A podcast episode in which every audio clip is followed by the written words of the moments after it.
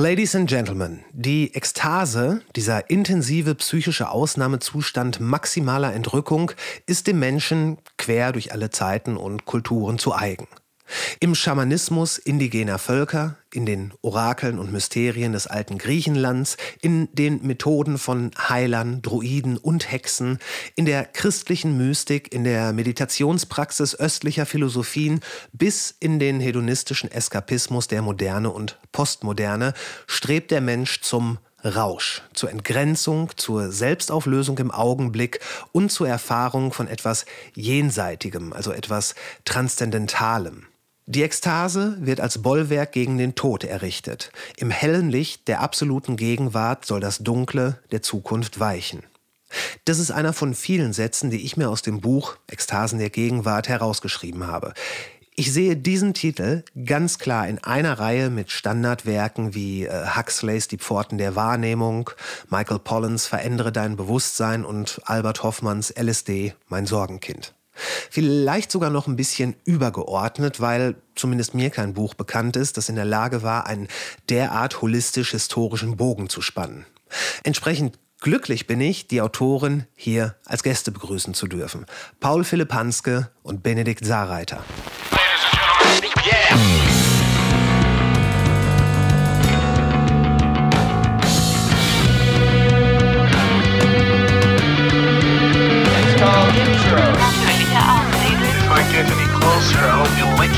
War das nicht ganz so schlimm oder nicht ganz so geil.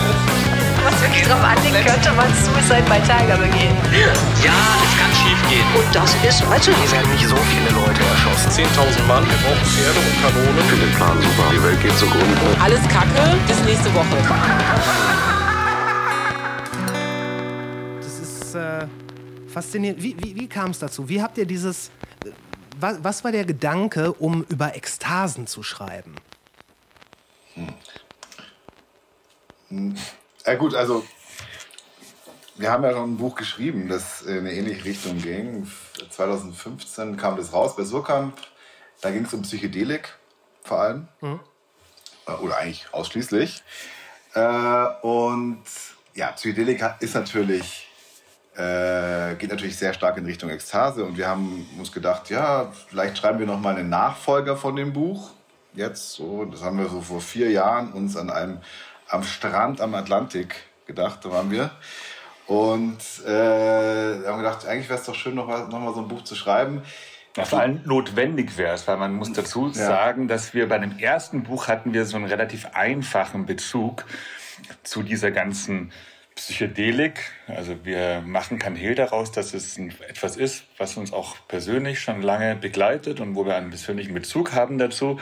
Und dann gab es diese diese Renaissance der Psychedelik und die haben wir erstmal so vollumfänglich begrüßt und haben gesagt, so, das ist doch prima, dass hier diese Substanzen, die wir auch so sehr schätzen, dass die jetzt enttabuisiert werden, dass mit denen Forschung betrieben wird und dass das so ein bisschen das Schmuddel-Image verliert. Und dann haben wir eigentlich so ein rein, reines Pro-Psychedelik-Buch geschrieben. Und dann ist in den letzten acht Jahren aber ja auch wahnsinnig viel passiert. Dieser ganze das ganze Feld der Psychedelik hat sich ein bisschen gewandelt und hat uns auf einmal dazu genötigt, dass wir eine Einschätzung davon abgeben, die vielleicht ein bisschen ambivalenter ist als das, was wir am Anfang gesagt haben, dass wir einfach nur begrüßt haben, was die ganzen Sachen sind, die jetzt da vielleicht unseren, unseren Blick ein bisschen, ja, bisschen eher ins Negative. Also es ist auch nicht nur negativ, es ist, hat, es ist eigentlich ein rein, ein sehr stark ambivalenter Blick auf das Phänomen, was wir haben.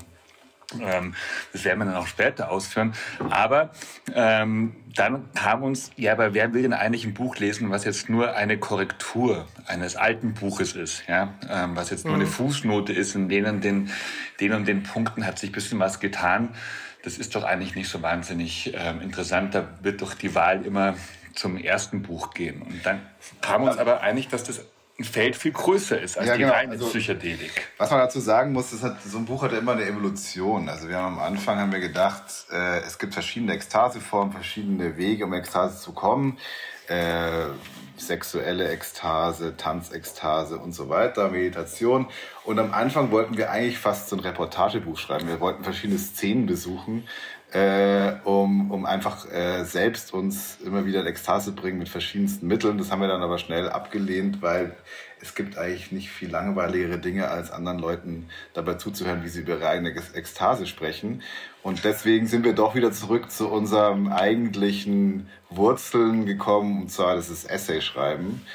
Und so haben wir uns über Jahre hinweg überlegt, wie wir den Zugang dazu finden. Und dann ähm, war das schon so, dass wir halt immer mehr darüber gelesen haben, immer mehr ge äh, darüber erfahren haben, auch Gespräche geführt haben. Und dann haben wir eben die Strukturen so des jetzt vorliegenden Buches entwickelt und sind sehr tief eingetaucht in die verschiedensten Phänomene, von denen wir auch oft nicht so große Ahnung hatten, aber uns das halt sehr stark erlesen haben. Ja, das, hat, war ein langer Prozess, wir haben sehr viele Quellen gewälzt und, äh, und dann ist es sehr klar, dann muss man irgendwann Entscheidungen treffen, was man reinnimmt, was nicht. Und ähm, was uns wichtig war, war, dass wir eben nicht mehr nur über Psychedelik schreiben, weil das, das Thema haben wir einfach durchgearbeitet. Auch noch danach, nach dem letzten Buch, weil, ja.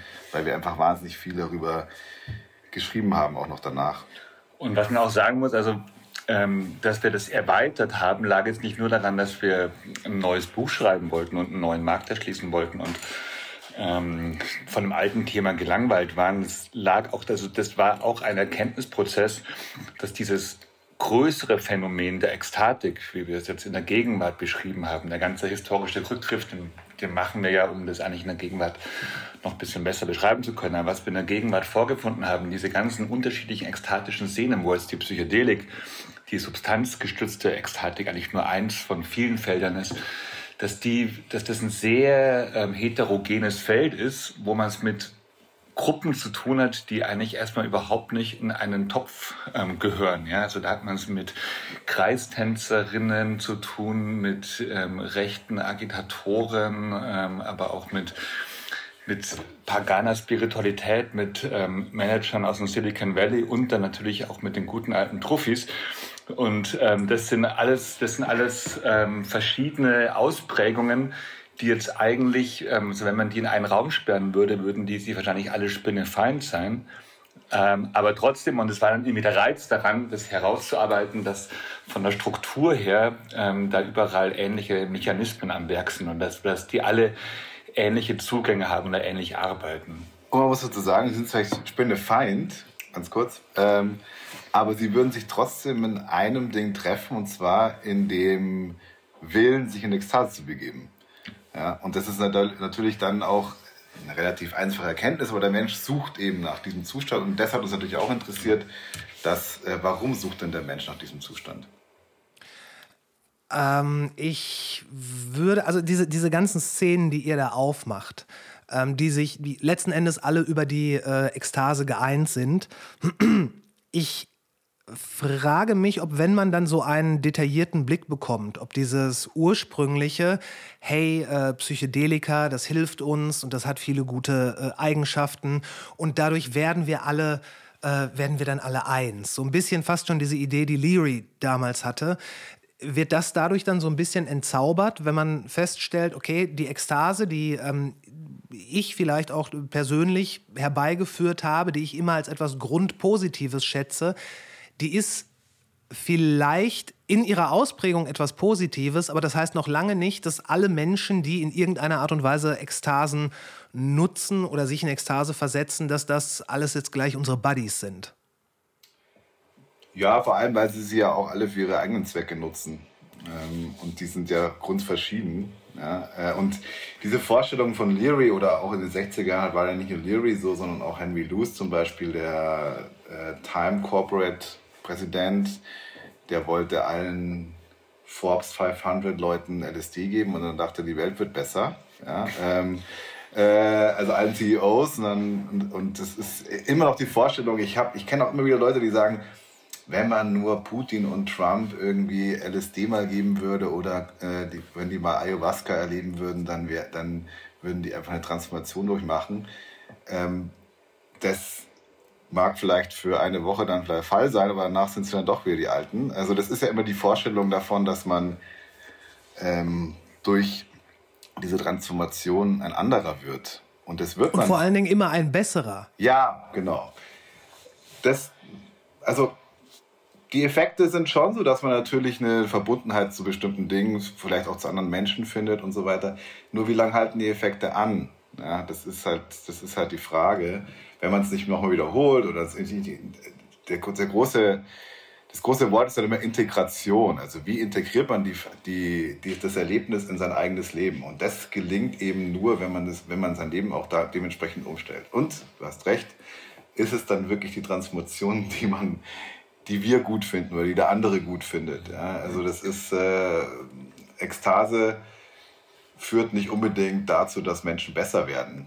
Ganz, ganz und gar nicht. Ja, sondern. Vielleicht werden sie auch einfach nur etwas mehr sie selbst. Ja, genau.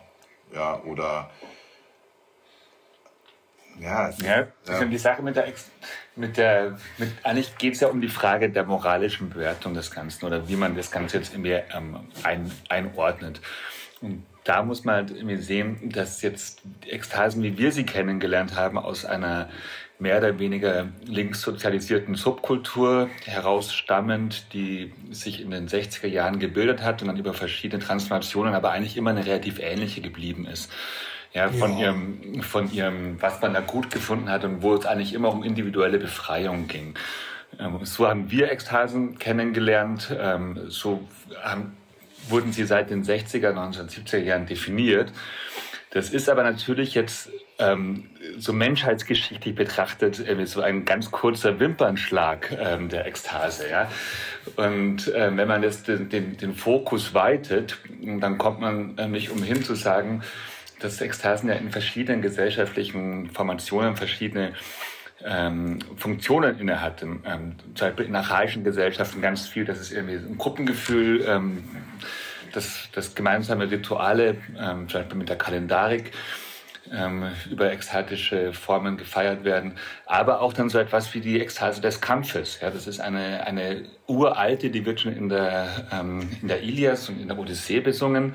Das ist eine ganz profunde, ähm, sehr alte Ekstase und wenn jetzt das, was wir auch beschrieben haben, die, die Rechten ähm, oder rechte Agitatoren die Ekstase wieder für sich entdecken, ähm, dann hat das mehrere Gründe. Zum einen, dass, dass es dass natürlich Ekstasen für archaische Gesellschaften stehen, weil sie vor allem in archaischen Gesellschaften vorkommen. Deswegen können auch irgendwie Linke sowie sowohl die Rechte daran andocken, die Linken aus postkolonialen Gründen, weil das irgendwie ganz oft in nicht westlichen Gesellschaften spielen Ekstasen eine große Rolle. Die, die Rechten können gut daran andocken, weil diese ähm, archaischen Gesellschaften, auch Stammesgesellschaften genannt, natürlich genau diese Form von Einfachkeit haben, von der sie immer träumen. Ja, da gibt es kein, kein, kein, keine Sternchenschreibweise und so etwas. Da ist irgendwie, das sind so ganz, ganz klare, ganz klare Rollen. Und deswegen ähm, strahlt die quasi in beide Milieus gleichermaßen aus. Und wenn man noch hinzurechnet, dass jetzt die Rechten natürlich auch irgendwie zum Thema Kampf der wie gesagt auch eine sehr alte Ekstase ist, ähm, ein sehr libidinös besetztes Verhältnis hat, dann ist es irgendwie klar, dass da, dass da die Ekstasen jetzt nicht das linksliberale Projekt sind per se, als dass wir es eigentlich mal kennengelernt haben in unserer, Jugend. Und wie sie seit den 60er Jahren jetzt irgendwie in weiten Kreisen des Diskurses definiert waren, sondern dass es, dass es eigentlich komplexer ist. Und dass es natürlich jetzt die, die Ekstasen gibt, die wir gut finden die befreienden und deshalb auch die anderen gibt, die eher blutigen oder die archaischen Ekstasen. Und man muss, unter uns ging es darum, dass man da jetzt auch ein bisschen was an die Hand gibt, wo man, wo man eine Bewertung vornehmen kann. Kennt ihr das Buch Der totale Rausch? Über den Zweiten Weltkrieg und Amphetam ja. Methamphetamin, ja. Großartig, lese ich jetzt gerade. Also ich bin da gerade an einer richtig guten, das habe ich jetzt quasi nach eurem direkt äh, angefangen. Ähm, ich bin da, habe da gerade eine ziemlich gute thematische äh, Linie gefunden. Und in diesem Buch über äh, den unglaublichen Methamphetamingebrauch im Dritten Reich, der ja so etwas, also man, der Autor sagt es nicht explizit, aber er deutet schon zum Beispiel an, dass dieser, dieser äh, Angriff Frankreich, also von Deutschland an Fra Deutschlands Angriff auf Frankreich über die Ardennen nur deswegen funktioniert hat, weil die alle so hochgeputscht waren und mehrere Tage wach bleiben konnten. Und dass man wirklich sagen kann, äh, das, das, der Einsatz, der massive und industrielle Einsatz von Methamphetamin da ja schon fast auslösend war für sehr viel, was da passiert ist. Ja. Und es war ja auch, anscheinend haben sie, haben sie, hat ja auch die Bevölkerung einfach ähm, Crystal Meth oder Methamphetamin.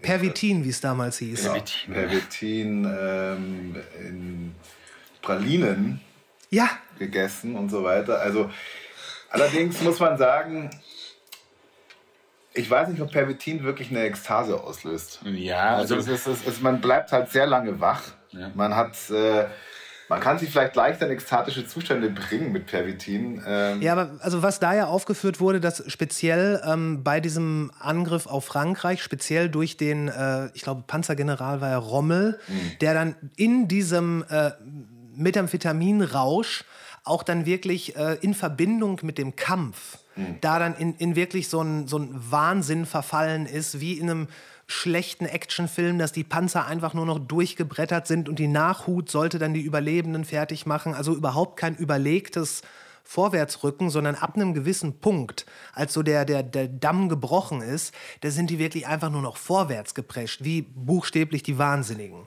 Ja, ja, also Blitzkrieg auf Pervitin auf jeden Fall, ja. Ähm, ähm, ja. Ja, aber genau, also das ist auch wenn, wenn wir jetzt Methamphetamin jetzt nicht für eine per se ekstatische Droge halten würden, die Effekte davon können natürlich dann sehr wohl sein, dass man in so einen Rausch, in so einen Blutrausch kommt, wie sehr Ernst Jünger, der übrigens ein sehr großer Ekstatiker war und der jetzt nicht nur ähm, die Upper kannte, sondern auch die, die reinen Psychedelika. Äh, der Ernst Jünger? Der Ernst Jünger, ja, ja. Ernst Jünger hat 1970 im Alter von 75 Jahren ähm, eins der ähm, interessantesten Drogenbücher geschrieben, die je äh, verfasst wurden. Annäherungen heißt es. Und da geht er quasi wirklich jede Substanz durch. Also von, also der war ein großer Acid Head, ähm, LSD ähm, kennt er gut, ähm, Pilze, ähm, Mescalin, den Tiger Mescalin hat er auch geritten, wie er es genannt hat. Opium, Kokain, er beschreibt wahnsinnig schön die Kokainszene ähm, in, den, ähm, in den Wehrmachtskreisen in den äh, 1920er Jahren. Ähm, also alle, alle Substanzen, ein Bad Trip auf, ähm, Haschisch. auf Haschisch ist drinnen. Also alle Substanzen werden da einmal so durchgemacht. Ähm, und der konnte da anschließen an frühe ekstatische Rauscherlebnisse, die er noch ohne Substanzen erlebt hat, nämlich im Ersten Weltkrieg, ähm, wo er sich tatsächlich dann einfach in einen, in einen Blutrausch hinein ähm, gekämpft hat. Und das ist, wie gesagt, das ist ein, das ist, uns ging es immer auch darum, welche Ekstasen sind jetzt wie ursprünglich oder welches ist jetzt die älteste Ekstase? Da kamen wir dann drauf, dass es vielleicht die Tanzekstase ist, wenn man das jetzt so menschheitsgeschichtlich betrachtet. Aber die Ekstase des, des Kampfs ähm, ist auf alle, auf alle Fälle auch eine sehr, sehr profunde. Na gut, aber da, noch davor müsste ja die äh, Ekstase, die dem Sex entspringt, stehen. Klar.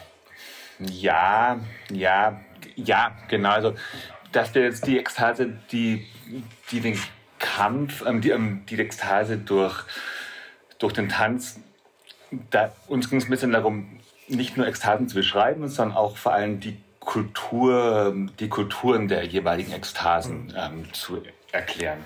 Natürlich muss man vollkommen, vollkommen zu Recht sagen, Sexualität, ähm, die Rausch, der Rausch, der ähm, in der Erregung stattfindet, das ist etwas, was jetzt sehr existenzial ist und was ja auch quasi am Anfang des ganzen Lebens steht, ähm, im Zeugungsakt.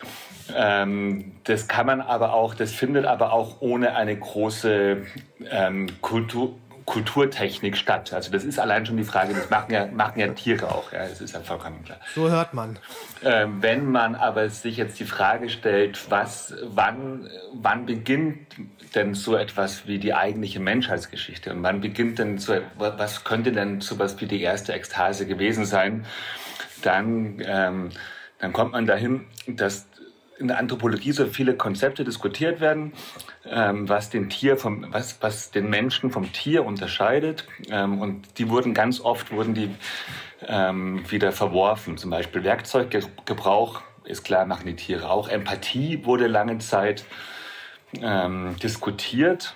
Ähm, dann wurde aber auch herausgefunden, dass auch Tiere empathisch handeln können, also quasi für die Gruppe und auch für andere Individuen ähm, handeln können. Ähm, was tatsächlich aber bis heute ein harter Differenziator ist, sind metaphysische Konzepte, also die Trennung von Körper und Geist in zwei verschiedene Entitäten. Und das kann man menschheitsgeschichtlich daran festmachen, dass das mit Bestattungsritualen beginnt. In dem Augenblick, wo Menschen anfangen, ihre Toten zu bestatten, machen sie es, weil sie denken, dass die Toten bestattet werden müssen, weil sie entweder sonst zurückkommen oder aber weil sie im Jenseits ähm, irgendwelche Vorteile davon haben oder aber Nachteile hätten, wenn sie nicht bestattet werden würden. Das heißt, ja.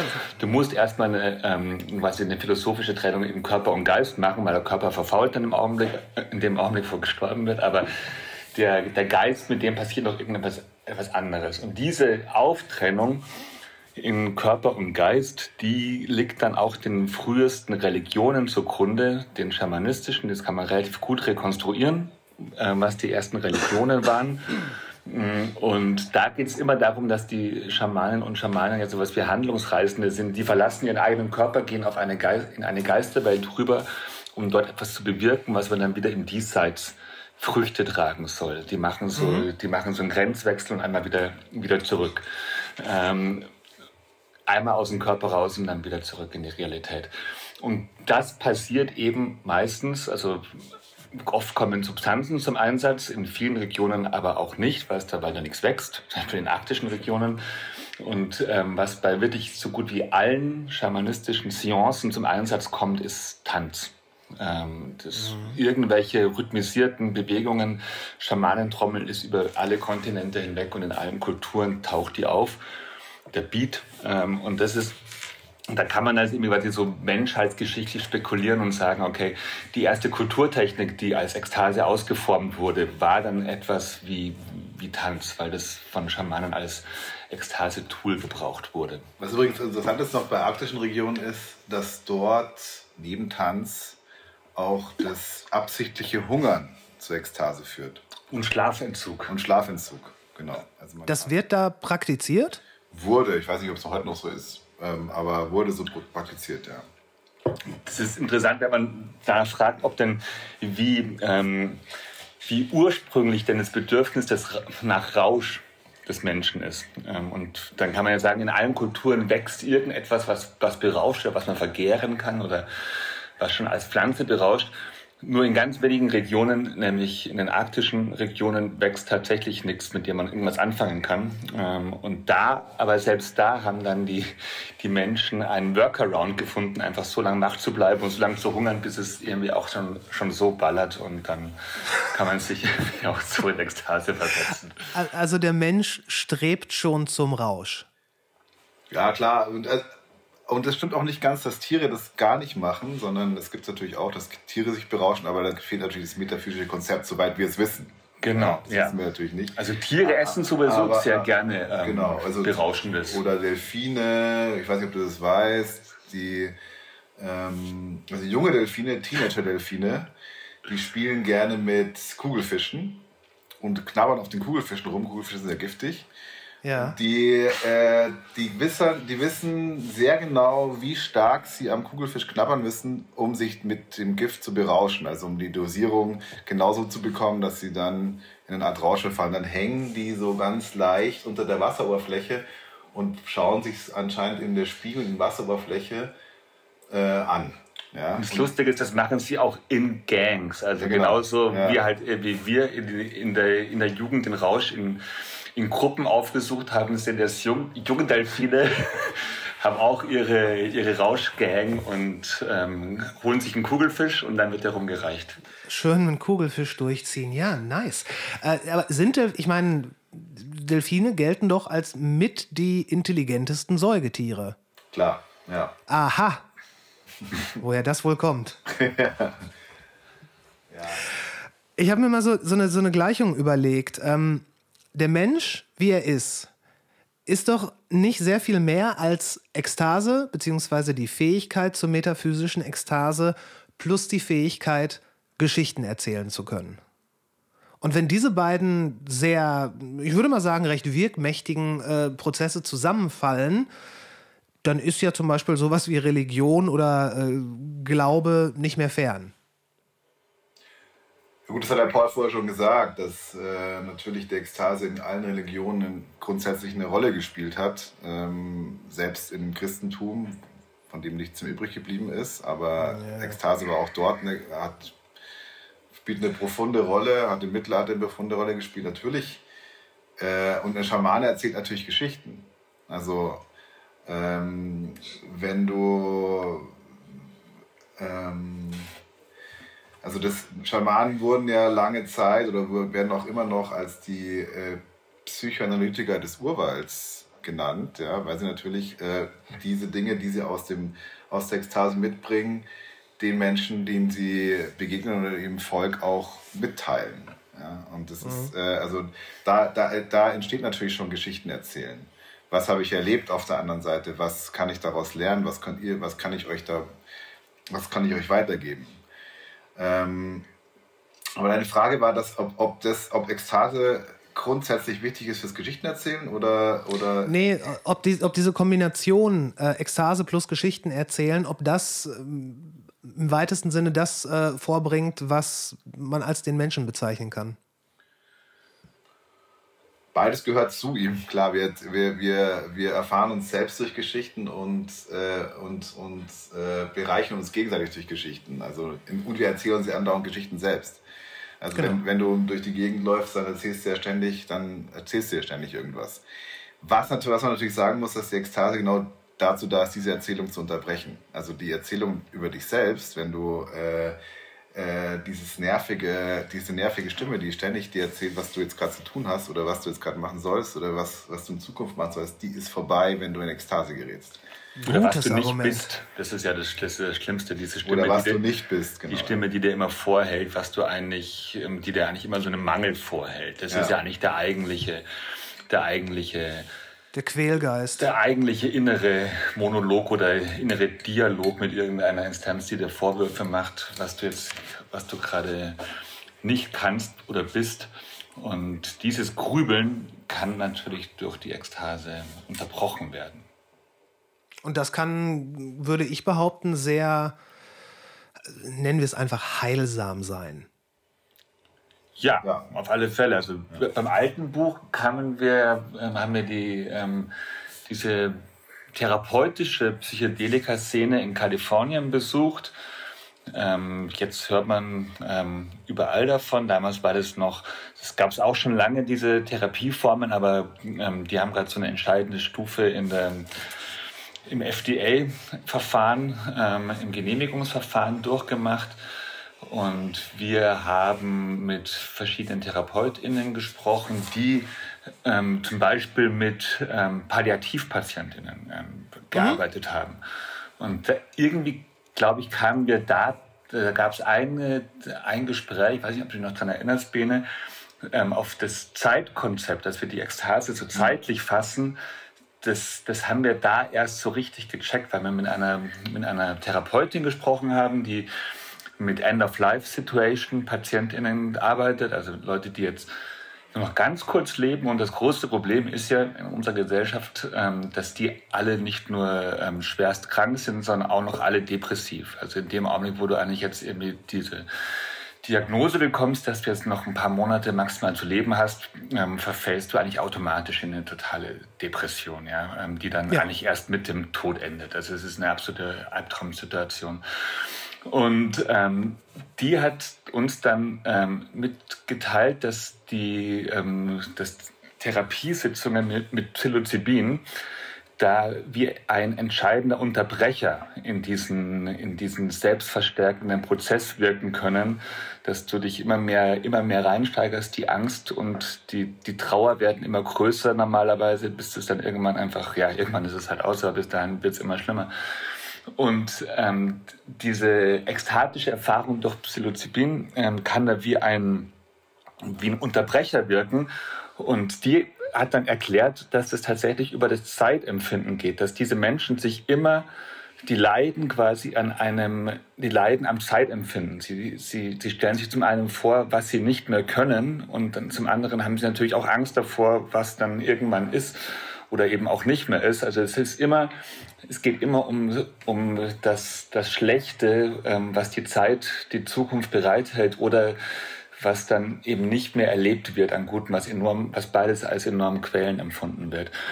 Und im Psilocybinrausch werden sie in eine reine Gegenwart zurückgeworfen ähm, und da stellen sie dann fest, dass im Augenblick ist. Es mag zwar sein, dass in ein paar Monaten dann alles aus ist, aber im Augenblick gerade ist ja eigentlich alles ganz gut. Da muss man auch die moderne Medizin loben, dass die Patienten dann bis zum, bis zum zuletzt eigentlich auch relativ, zumindest theoretisch schmerzfrei gehalten werden können und dass, dass die prinzipiell noch die Gegenwart genießen können und eigentlich an der Zukunft leiden. Und der Psilocybinrausch und die Ekstase, die die da erlebt haben, die hat deshalb gewirkt, weil die Zukunft ausgeschaltet wurde und weil die in eine reine Gegenwart geworfen werden, wo sie dann ja, wo sie dann tatsächlich eher so, so taktil mit ihrer Umwelt ähm, Kontakt aufnehmen konnten und ähm, nicht mehr an das denken mussten, was jetzt in ein paar Monaten ist. Und genau das hat dann auch noch nach dem Rausch gewirkt. Und da ist uns dann, es hat ein bisschen gedauert, glaube ich, bis wir das gecheckt hatten, dass es irgendwie hier um diese, diesen Gegenwartsbezug geht. Aber da ist es dann zum ersten Mal gekommen, ja,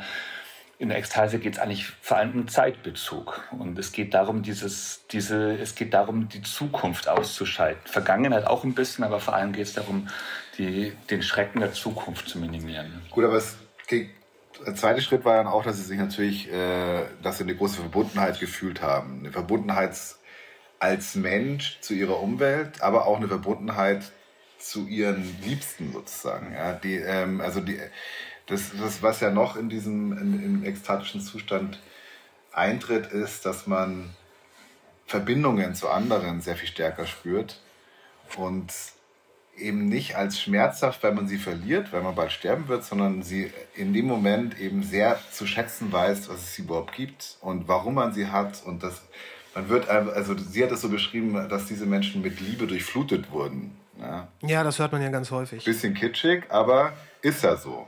Ja, äh, und also diese beiden Dinge, dass man, dass die Zukunft nicht mehr über einen hereinbricht, und zwar die Zukunft, die ja für uns alle den Tod bedeutet, aber halt für die unmittelbar, äh, sondern auch diese starke Verbundenheit zu dem, was man gerade hat und was man wertschätzen kann und was man wertschätzen sollte. Und äh, das, das, wurde als, das wird als sehr große Wärme empfunden. Mhm.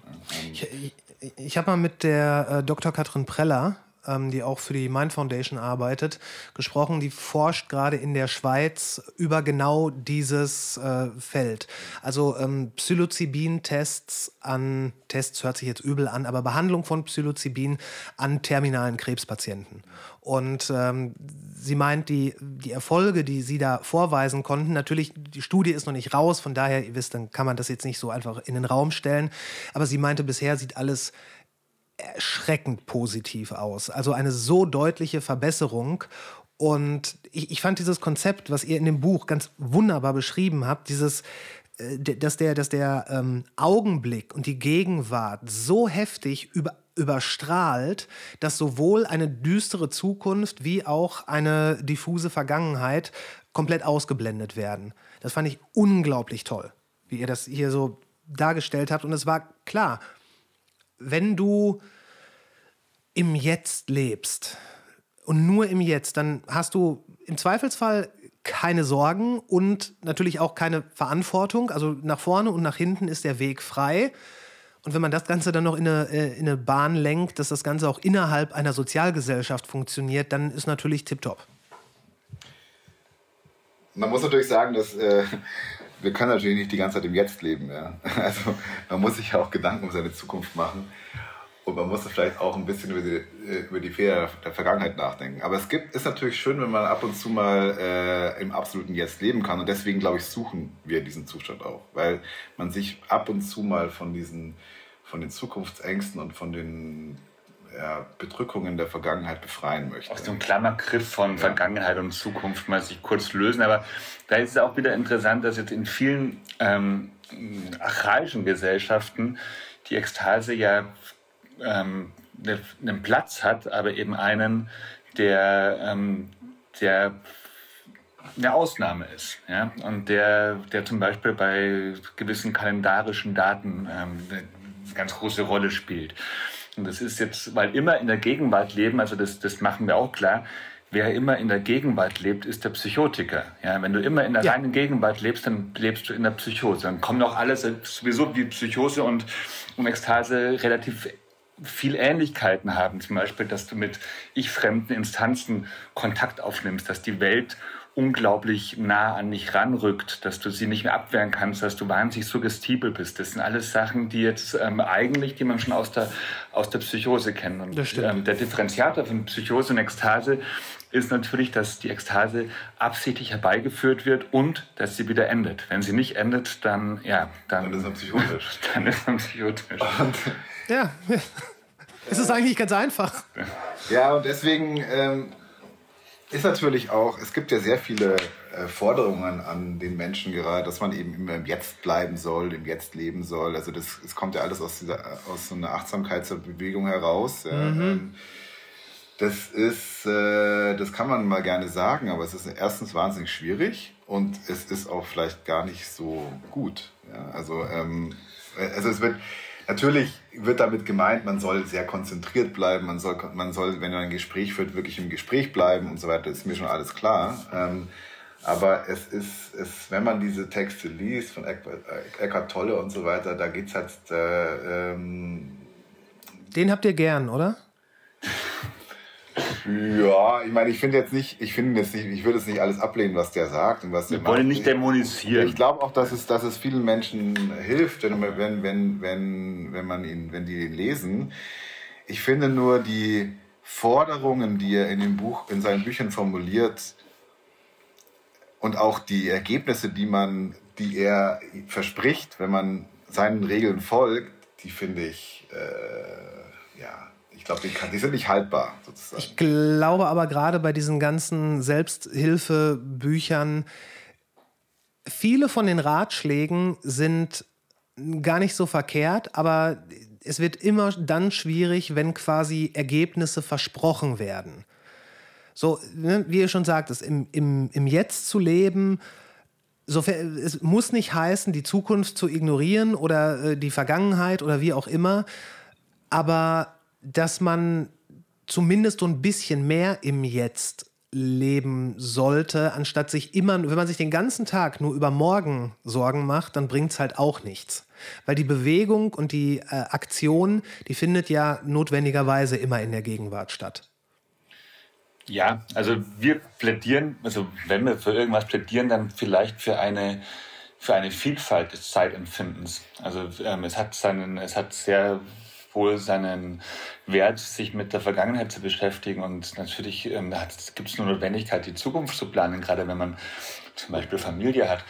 Ähm, da muss man ja zu gewissen Teilen schon in der Zukunft leben. Ähm, aber wenn dabei jetzt die Gegenwart immer vergessen wird, dann, dann führt das automatisch auch zu einer großen Unzufriedenheit denken wir zumindest, könnten, glaube ich, wäre es bei uns so, wenn wir jetzt nie unsere äh, kleinen ähm, oder mittleren oder großen Ekstasen auch ausleben könnten, dann, äh, dann wird schon etwas, etwas fehlen. Wahrscheinlich geht es darum, diese ähm, drei Zeitdimensionen ähm, irgendwie zu integrieren. Ähm, und mhm. was, was, man, was man feststellen musste, dass der Prozess der, der Modernisierung, also wir machen auch das so einen großen historischen Bogen, dass der schon so etwas wie eine Austreibung der Gegenwart war. Ja, also in dem Maße, wie jetzt die Zukunft als gestaltbar entdeckt wurde ab dem 16. Jahrhundert ungefähr die Individuen sich auf die Zukunft hin ausgerichtet haben,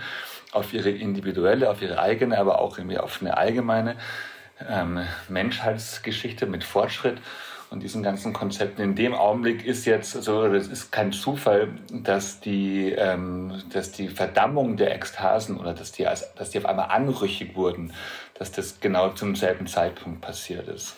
Ähm, in dem Augenblick, wie die Zukunft als gestaltbar ähm, entdeckt wurde, ist die Gegenwart ähm, und das reine Verweilen in der Gegenwart ist dann eine Sache geworden, die plötzlich nur noch der Bauer oder der Bettler oder der Plebs macht, ähm, die eigentlich, der eigentlich die eigentliche Aufgabe war, in der, in der Zukunft zu verweilen. Und das ist schon eine ganz große Ideologie, die letzten Jahrhunderte über geherrscht hat.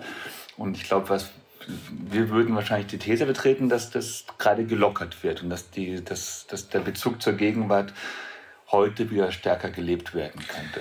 Ich ähm, nur ganz kurz zu dieser äh, historischen Entwicklung. Ich, ironischerweise ist es ja so, dass wahrscheinlich im 16. Jahrhundert äh, die Bauern äh, und so weiter, denen immer noch diese Ekstasen zugeschrieben worden sind. Das waren wahrscheinlich die äh, Teile der Bevölkerung, die auch noch am wenigsten wirklich aktiv die Zukunft mitgestalten konnten. Ähm, und das ist, ja, die Zukunft wurde zum Besseren wie zum Schlechteren davon aus irgendwelchen Fürstenhäusern ähm, und Adelsgeschlechtern bestimmt. Und äh, da kann man sich schon vorstellen, dass, dass dann so eine Entrückung und Entgrenzung, die womöglich strengen Regeln an Hofe ähm, zu sehr gebeugt hätten, um sie nicht zu brechen. Ja, also wir machen das im Buch ja über so eine Interpretation von so einem Bild von von Bruegel. Es gibt zwei Bauern, zwei bekannte Bauernbilder von ihm. Einmal die Bauernhochzeit. Da sieht man eigentlich relativ schöne Menschen, die ähm, in so einer, dieser großen Scheune zusammensitzen und ähm, heiraten und einmal irgendwie schön sich der Völlerei hingeben dürfen. Interessanterweise die Braut nicht. Das war damals Sitte, dass die Braut bei ihrer Hochzeit nichts essen darf. Die, die Tatsächlich? Nur, ja, die ist nur da gesessen, vor der steht kein Teller. Ähm, und dann, aber das ist ein, das ist ein Bild, was mit sehr viel Achtung gemalt wurde. Auch die Kinder sind schön, alles, alles wunderbar. Und dann gibt es zur selben Zeit, im selben Jahr ist entstanden, das Bild heißt Bauerntanz. Und das ist eine Szene, die ist einfach nur, nur scheußlich. Da sieht man zahnlose Mäuler, ähm, alte, geifernde Münder, die sich ineinander verhakt haben. Selbst die Kinder sind wahnsinnig hässlich. So Unzucht. Ähm, im, Im Hintergrund ist noch ein Narr ähm, also alles wirklich, wirklich unangenehm. Und das eine Bild ist natürlich jetzt schon, da geht es irgendwie um die, die Zukunft des Nährstandes. Das hat man den Bauern zugestanden, dass sie einmal in ihrem Leben ein schönes Fest feiern dürfen, bis auf die Braut. Ähm, und beim anderen dann, ähm, wenn sie aber sich jetzt dem Tanz hingeben ähm, und die Dudelsackspieler tröten und sie dann irgendwie ähm, rumtorkeln, weil sie so betrunken sind und liebestoll, dann ist es einfach nur ekelhaft. Und genau das, da sieht man, wann das angefangen hat, dass es, dass es so, eine, so eine Verachtung von so etwas wie zu stark gelebten Gegenwartsbezug in der Ekstase gibt. Und zwar und vor allem auch zweckfreien Gegenwartsbezug. Genau. Äh, und, und zweckfreie Ekstase. Also wenn die, wenn die Ekstase, und das ist ja bei so einer Feier so, da geht es letztlich nur um Spaß. Ja? Und Furchtbar. das ist bis heute äh, etwas, was nicht unbedingt gern gesehen wird. Ja? Ähm, also natürlich wissen wir, haben gerne Spaß, aber von der Obrigkeit wird jetzt zum Beispiel sowas wie, äh, wenn man jetzt zum, wenn man jetzt zum Beispiel mal das Berghain nimmt und den Blick aufs Berghain, ja, ähm, dann ist es, dann ist es immer ein schaudernder Blick. Ja, also auch wenn der, auch wenn der Spiegel über das Berghain schreibt, dann ist es ein Blick aufs Berghain, der, der immer, äh, der, der das Berghain immer als Sündenpfuhl und äh, und so weiter darstellt. Und ähm, natürlich lässt man es zu, alles gut, wie die Bauernhochzeit auch, aber trotzdem äh, werden die Leute, die da hingehen, so ein bisschen als verderbt wahrgenommen. Ja? Aber ich glaube, äh, fairerweise wahrscheinlich denken die Leute, die ins Berghain gehen, genau das Gleiche über die Menschen, die, es auf, die aufs äh, Oktoberfest gehen. Das, das ist eine sehr wahre Erkenntnis, ja. Das weiß ich, da herrscht gar nicht so sicher. Da herrscht schon viel Distinktion, ja, doch. Also, das ist natürlich aber auch irgendwie klar, natürlich auch, dass, dass auch die Ekstase kein distinktionsfreier Raum ist und dass man die eigene immer sehr gut findet und dann die, die der anderen immer als eher unangenehm oder gar gefährlich, das ist natürlich auch eine zutiefst menschliche Angelegenheit. Ja, aber auch das Oktoberfest ist ja nicht frei von Bewertungen. Ja, ähm. Weiß Gott nicht. Genau, also auch wiederum als erlaubter, erlaubtes Fest. Was ich damit sagen will, ist, dass es, glaube ich, letztlich doch immer, äh, es gibt halt akzeptiertere Ekstasen und weniger akzeptierte Ekstasen. Und der, die akzeptierteren Ekstasen sind immer die, die einen Zweck haben, also die dich besser machen oder die dich irgendwie, äh, die, die zu deiner Selbstoptimierung beitragen und so weiter. Oder aber die auch schon irgendwie einer, einer allgemeinen Idee dienen, also wieder bei diesen beiden Bräugelbildern, dass die Bauern jetzt heiraten und dann sich schön wieder fortpflanzen und ähm, den Nährstand sichern, das ist natürlich, dann gesteht man ihnen auch die Ekstase zu. Oder dass die Manager mit ihren Geschäftspartnern abends nach dem Abschluss eines sehr erfolgreichen Deals noch einen gewaltigen Umtrunk machen. Klar. Genau, Genau. das ist dann, dann, dann ist es okay. In dem Augenblick, wo jetzt die Ekstasen ähm, autonom werden, also dass sie tatsächlich keinem, keinem Zweck mehr dienen, haben sie bis in die Gegenwart hinein, werden sie als anrüchig betrachtet. Das ändert sich jetzt auch ein bisschen, aber auch wenn man das irgendwie schaut, in welchen Teilen denn jetzt die psychedelische Renaissance stattgefunden hat, das sind alles keine Heter, das sind alles ähm, heteronome Ekstasen. Das sind alles Ekstasen, die einem, die einem Zweck dienen. Zum Teil auch sehr guten Zwecken. Wenn damit ähm, PalliativpatientInnen geheilt werden von ihrer Angst, dann ist es natürlich ein sehr guter Zweck. Ähm, wenn Therapiesitzungen auf MDMA möglich sind, dann genauso.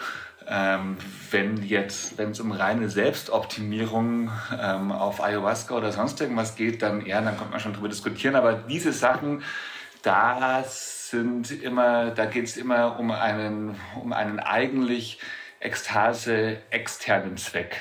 Um etwas soll damit bewirkt werden. Jetzt, wenn es um das rein, ähm, die rein autonome Ekstase geht, dann wird die auch gestattet zunehmend, aber sie ist immer noch, ähm, sie muss immer noch begründet werden.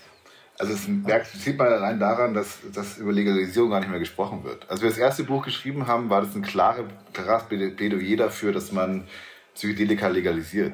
Also das war auch ein bisschen unser Ansinnen. Darüber spricht gerade eigentlich niemand mehr. Also natürlich im medizinischen Kontext kann man das gerne legal- legalisieren, aber im Freizeitkonsum, da, da, da schauen die Leute dich an, als wärst du vollkommen verrückt. Ja? Ähm, und da fragt man sich, warum? Ja? Warum ist es so wahnsinnig äh, schrecklich, darüber nachzudenken, diese Substanzen zu legalisieren? Äh, und warum sollten sie nur für Kranke oder Depressive da sein und nicht für den Freizeitkonsum? Ähm, Puh, da würde mir zumindest eine Theorie einfallen, warum gerade in, in Deutschland so ein enormer Eiertanz gemacht wird. Weil das ganze Land und der ganze öffentliche Raum auf nicht selten versicherungskonforme Normen und Regeln hinausläuft. Ne? Eltern haften für ihre Kinder. Man darf in irgendeinem See nicht schwimmen, nicht weil das gefährlich ist, sondern weil, weil im Falle eines Unfalls das mit der Versicherung zu schwierig wird. Und äh, in dem Moment, wenn man eine, naja, bu- buchstäblich Entgrenzung herbeiführt, wo man dann diese, äh, diese Normen und Werte vielleicht auch mal in Frage stellen könnte, dann wird man halt so ein freies Radikal. Und ähm, das, ist, das ist nicht so gern gesehen in der Gesellschaft. Ja, das ist ja immer das Argument, äh, was ja schon seit den 60ern oder seit, den 50, äh, seit, seit, seit LSD verboten wurde oder Psy Psychedelika verboten wurden. Das ist immer das Argument, dass, dass die Leute denken, okay, wenn wir das jetzt erlauben, dann, ähm, dann haben wir zu viel freidenkende Menschen oder so. Äh, ich glaube gar nicht, dass das der Grund ist. Ich glaube, dass der Grund ist, ähm, dass, äh, was wollte ich jetzt sagen? Ich bin sehr gespannt. Nein, man man kann es natürlich, also Na, warte mal, warte mal. Ich, ich, hab, ich hatte gerade den Gedanken. fangen. Jetzt fange ich ihn gleich. ähm, na, was war denn der Grund? Sag du mal, was du mal sehr fest. Ja, du hast gerade irgendwie Versicherung an, angesprochen.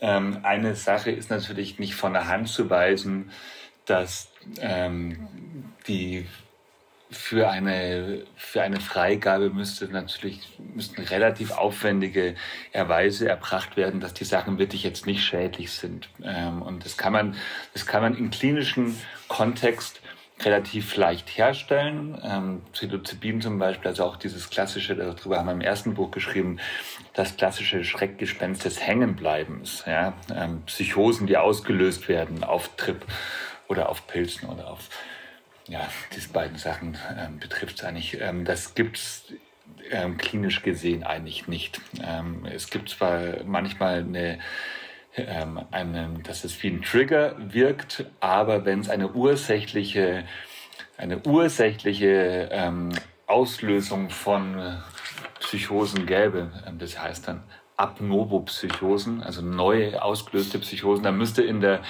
in der Gruppe der LSD oder der Psychedelika-User ähm, müsste der Prozentsatz von Psychotikern größer sein als in der Gruppe der, der Cleanen. Ähm, und das ist eben nicht der Fall, das stimmt nicht. Dies, das ist in beiden Fällen gleich. Ähm, ganz im Gegensatz übrigens zu Cannabis. Cannabis hat ein wahnsinnig hohes Psychose auslösendes Risiko. Also wirklich, das, die Zahlen sind so hoch, dass man sich auch fast ein bisschen wundert, dass das ähm, in der Legalisierungsdebatte so gar nicht mal so groß ist, das Thema. Also wenn du in deiner Jugend jeden Tag kiffst, also die klassischen Bonraucher, die haben ein ähm, unter 20, die haben ein bis zu 25-prozentiges Risiko, eine Psychose auszubilden, die sie, für die sie sonst keine Veranlagung hätten. Selbst wenn es keine vorherige äh, Prädisposition gegeben hätte? Ja. Genau, also es, es geht um einen reinen Zuwachs von, von bis zu 25 Prozent, weil natürlich gibt es auch Psychotiker unter LSD-Usern.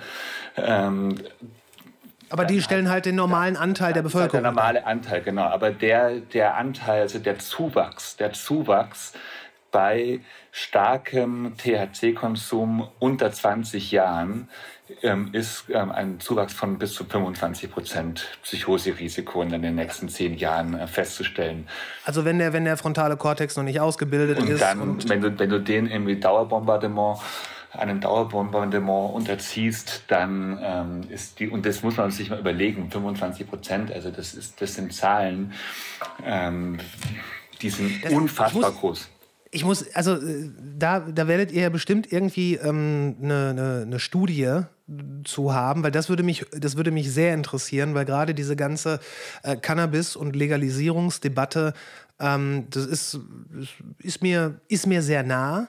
Und äh, das wäre natürlich ein, also auch wenn ich ganz klar für die Legalisierung bin, ich äh, finde, es ist nie verkehrt, auch in dem Fall wirklich quasi so die Fallstricke zu kennen, bevor sie jemand, äh, bevor sie dir von jemandem in der Debatte von der anderen Seite vor die Füße geworfen Ich glaube auch nicht, dass das unbedingt gegen Legalisierung spricht, sondern nee, eher genau. dafür. Weil, genau, weil die Sache gibt es ja trotzdem. Die, naja, also diese, das muss man ja auch sagen, ähm, das weißt du ja auch, ich meine, Cannabis ist um einiges stärker, als es in den 60er oder 70er Jahren war, heute. Und das hat natürlich auch damit zu tun. Ja? Diese Sorten sind extrem potent und ja, und sehr verzüchtet auch mittlerweile. Genau, genau, sehr verzüchtet. Und das Witzige bei diesen Legalisierungsdebatten ist ja gerade immer, es wird von den Gegnern wird immer so getan, als würde es gar keine Kiffer geben gerade. Ja. Äh, und auch nicht unter Jugendlichen und so weiter. Ich meine, ich muss mich nur hier umschauen. Äh, also ich, ich weiß von sehr vielen 16- und 17-Jährigen, die kiffen in München. Ähm, Nein! Ja, ja, genau. Und, äh, München, und da wird immer so getan, ähm, ja, wenn es legalisiert ist, dann fangen die alle an. Ich meine, die kiffen schon alle. Und die, die, die, die geben sich in große Gefahr, ja, gerade äh, öfter mal, wenn sie nicht wissen, wo sie es kaufen oder wenn sie beim Falschen kaufen. Auch wegen Oder was sie, was sie, selbst wenn sie, wenn sie es beim Richtigen kaufen, selbst äh, was sie da kaufen, selbst wenn der, ähm, der Dealer nach bestem Wissen und Gewissen denen das Zeug gibt, er kann sich auch nur auf Leute verlassen, die tendenziell eher jenseits des Gesetzes unterwegs sind und ähm, ne? kein Reinheitsgebot. Klar. Deshalb ist es alles, ist es natürlich alles kein Argument gegen Legalisierung, ähm, sondern eher dafür. Ähm, und jetzt ist mir auch wieder eingefallen, was ich vorher sagen wollte. Und zwar ist so Verbote von Substanzen haben meistens mit den Narrativen zu tun, die, die über sie erzählt werden.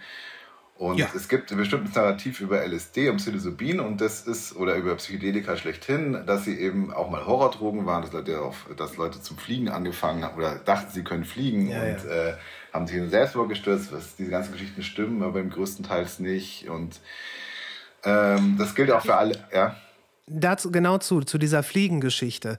Ähm, ich meine, dass, also ich meine zu wissen, so, ich erhebe darauf so 85-prozentige äh, Wahrscheinlichkeit, dass es stimmt.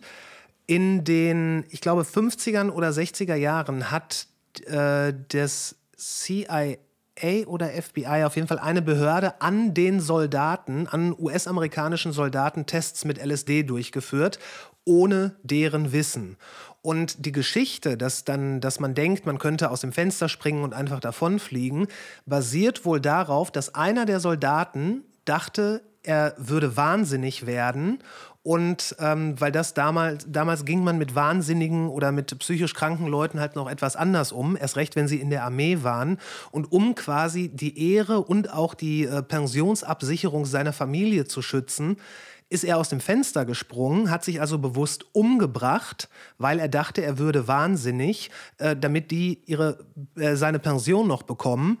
Und weil das natürlich nicht unbedingt eine gute Werbung für, äh, für Tests an den eigenen Soldaten ist, wurde dann dieses Narrativ in die Welt gesetzt, dass man denkt, man könne fliegen und würde sich in den Tod stürzen. Ja, das war Teil von MK Ultra. Ja. Ähm, ich glaube, der Typ hieß Olsen, wenn mich nicht alles täuscht. War, glaube ich, Ich aber, war, glaube ich, aber ein CIA-Agent. Oder FBI. Egal. Eine von den beiden. Ja, oder, oder auf jeden Fall oder vom Militärgeheimdienst, ja. Genau, die Geschichte, ja. Die stimmt, aber die haben ja auch, also in der Zeit haben sie ja wirklich die fiesesten Sachen gemacht. Da haben sie ja auch einfach normale Bürger unter LSD gesetzt und haben geschaut, was sie machen und haben äh, irgendein Bordell in L.A. verwandt mit Kameras und haben den, Ja. haben den Freiern LSD gegeben, also die Prostituierten haben den Freiern LSD gegeben, sie haben dann die Freier beobachtet, was die so machen und haben sie dann einfach nach der Session einfach in die Stadt entlassen. Also da gab es mehrere äh, Selbstmorde, weil Leute wirklich gedacht haben, sie sind verrückt geworden. Ja, ähm, Muss man sich mal vorstellen, dass du mal auf, Acid bist und es nicht weißt. Also Ja. da gibt es dann nur eine Erklärung dafür, ähm, nämlich du wirst, also so, so sehr man diesen Rausch lieben kann, in dem Augenblick, wo er nicht absichtlich herbeigeführt wird, ist es der reine Horror. Das ist, das ist, das ist ein Du hast es vorhin gesagt, die, du hast es gesagt, die Ekstase und die Psychose, die spielen schon im gleichen Raum. Naja, also die, am Anfang äh, wurde LSD als Psychomimetikum verwendet. Also es, ähm, in den, nachdem Albert Hoffmann das entdeckt hat, haben das zum Beispiel Ärzte und Krankenschwestern genommen, um den psychotischen Zustand zu erleben. Ja, also um sich mehr in ihre Patienten ein- hineinversetzen zu können, haben sie selbst, sich selbst medikamentiert Ach, damit und haben dann geschaut, wie es ist. Aber es ist halt nicht so. Es ist halt nicht nur ein psychotischer Zustand, sondern das halt auch, kann auch ein sehr schöner Zustand sein und so weiter. Ja. Äh, aber da wurde versucht, eine Modellpsychose herbeizuführen, äh, damit man besser sich in den Zustand des Patienten einfühlen kann. Ja, also das war nun ganz, da war, das war ein ganz anderer Zugang zur Medizin, auch dass man selbst sich noch selbst versucht hat, äh, den Zustand des Patienten besser zu verstehen. Ja, und dass man- eigentlich man- sehr positiv. sehr positiv. dass man den natürlich. Selbstversuch noch gewagt hat. Also Genau. muss man auch sagen, ich meine auch diese bisschen heroische Erzählung von Albert Hoffmanns LSD-Entdeckung. Das erste Mal war ihm anscheinend eine Verunreinigung an seinen Fingern und dann hat er schon gemerkt, da klingelt etwas ähm, und dann aber in einem zweiten Versuch in einer heute abenteuerlich abenteuerlich hohen Dosis, weil er noch nicht wusste, was, wie potent die Sache ist. Ich glaube 200 Mikrogramm. Also der scheppert schon Nee, ordentlich. mehr war es, glaube ich. Also, war schon mehr. Was noch? Ja, war schon mehr. Ich meine, ich meine auch. Also ich Ich mein, eher- also- aber ab 200 ist er sowieso, also da ist er sowieso dann irgendwie jenseits von, äh, von Gut und Böse. Er ist noch Fahrrad gefahren. Aber diese, dieser, dieser Wille, es erstmal an sich selbst auszuprobieren, ähm, das ist, ja, das ist, das macht einem schon irgendwie Eindruck, aber ist natürlich aus einem ganz alten Wissenschafts-, einem ganz anderen Wissenschaftsverständnis heraus. Das kann man sich heute gar nicht mehr wirklich vorstellen. Da wird erstmal ein irgendwie schön Tierversuch und dann Phase 1, Phase 2, Phase 3 und dann irgendwann ist es ganz safe und dann kann man es in der Apotheke kaufen. Ja, ja. Nee, natürlich, das hat, das hat halt auch eine, eine schöne Geschichte. Das war doch, äh, das war doch vor 80 Jahren, oder? Das ist jetzt gerade vor 80 Jahren gewesen. Genau, heute ist, äh, also dieses Jahr ist äh, 80-jähriges. 40. Ja. Ähm, ja, aber damals war das. Äh, ich glaube, da, da waren diese, diese Entdecker halt, für die war es dann halt auch wichtig, das er irgendwann schon mit Ergebnissen vorweisen zu können. Und da ist man dann ja auch, wenn man so leidenschaftlich wie vermutlich Albert Hoffmann dabei war, dann äh, ist es natürlich auch nur eine Frage der Ehre, dass man, dass man das als erstes selber testet, bevor man es irgendjemandem sonst gibt. Ja. Ich glaube, er hatte gar nicht vor, das irgendjemand zu geben, sondern es ging einfach nur darum, dass er ausprobieren wollte, was es überhaupt ist. Oder was da am Vortag passiert ist. Ja, am genau. Vortag hat es eben halt so, so ein bisschen geklingelt und dann, ja, schauen wir nochmal. Also eigentlich hat er ja nach einem Blutdruckmittel geforscht. Genau. Ähm, Herztonikum wollte er eigentlich finden. Und das, das Ja, war ja, so ein Beiprodukt. Er hat doch, er hat doch auch es geschafft, Psilocybin zu synthetisieren. Ja. Ein paar Jahre vorher, glaube ich sogar. Danach, dann, nee, erst Danach. danach. War das danach? Genau. Das, das, die beiden Moleküle sind sehr ähnlich und Psilocybin ist, hat er dann erst synthetisiert, nachdem er ähm, in Mittelamerika dann den indigenen Use kennengelernt hat, die Pilze mitgebracht hat, die erst Ich glaube, der, hat die über der hat die Pilze über Gordon Wesson bekommen. Genau. Und dann aber erstmal erstmal da extrahiert Genau. und dann, ähm, dann da die, die Erstdarstellung von Psilocybin, was dem LSD Und dann wurde ja, dann wurde ja ähm, Psilocybin auch als Medikament verkauft. Also es hieß Indosibin. Ähm, und es wurde wiederum auch zur Lockerung der Psychotherapie verkauft. Das war schon in den 50er Jahren. Ja. Also insofern. In den 50er, 54 hat Huxley doch ähm, sein Buch geschrieben, aber da, das war Mescalin, was er Mescalin. genommen hat, glaube ich. ja. Das muss damals eine, eine wilde Zeit gewesen sein, weil ganz, ganz viel von dem, was ähm, wir heute über Psychedelika äh, wissen oder worauf die Forschung aufbaut, basiert ja wirklich auf einer Handvoll Menschen, die sich auch irgendwie alle kennen. Also äh, Wassam ähm, Ruck, äh, Karl Ruck, glaube ich noch, und äh, Albert Hofmann und Aldous Huxley und diese ganze Gang. Gerald Hurt. Ähm, ja, also die haben dann Leary natürlich irgendwann. Ähm, ja, die kannten sich alle, klar. Ja. Die haben, da ist halt, da ist, das war halt auch eine sehr elitäre Sache in der Zeit. Also die, die, die waren ja alle waren hochgebildet und äh, kamen alle, waren, waren sehr hochgestellte Persönlichkeiten in der Gesellschaft. Äh, insofern, und das ist ja ein bisschen immer noch so bei Psychedelika, das ist eher eine elitäre Droge. Stimmt. Und äh, weil man natürlich das, weil man bestimmte Voraussetzungen braucht, um sie überhaupt nehmen zu können, vor allem auch Zeit, ja, weil die, die, Trips, Ja. die Trips sind lang. Äh, und, und man muss mit diesen, mit diesen, man muss sie auch irgendwie integrieren können, die Erfahrungen. Ähm, Man muss auch aushalten man können muss es auch aushalten Und können. das ist und ja man muss in auch in einem bestimmten seelischen Zustand sein, um es nehmen zu können. Also das ist wichtig. Und äh, wenn man einen sehr belasteten Alltag hat äh, und vielleicht bestimmte Traumata hat oder so, dann sollte man es vielleicht eher nicht machen. Ähm, insofern ist es nicht für jeden. Und das war halt damals auch schon so. Und das ist, das war halt ein bisschen das Problem auch in den 60er Jahren, dass es, dass, dass es halt völlig ausgeartet ist und die Leute auch überhaupt nicht wussten, wie sie es dosieren sollen. Die haben halt auch immense Dosen genommen da und äh, in der Hippie-Zeit und sind natürlich dann auch ausgetickt. Ja, also das, Naja, klar. Äh, ähm, Das ging ja so weit, dass dieses wirklich äh, Austicken äh, zum erklärten Ziel wurde.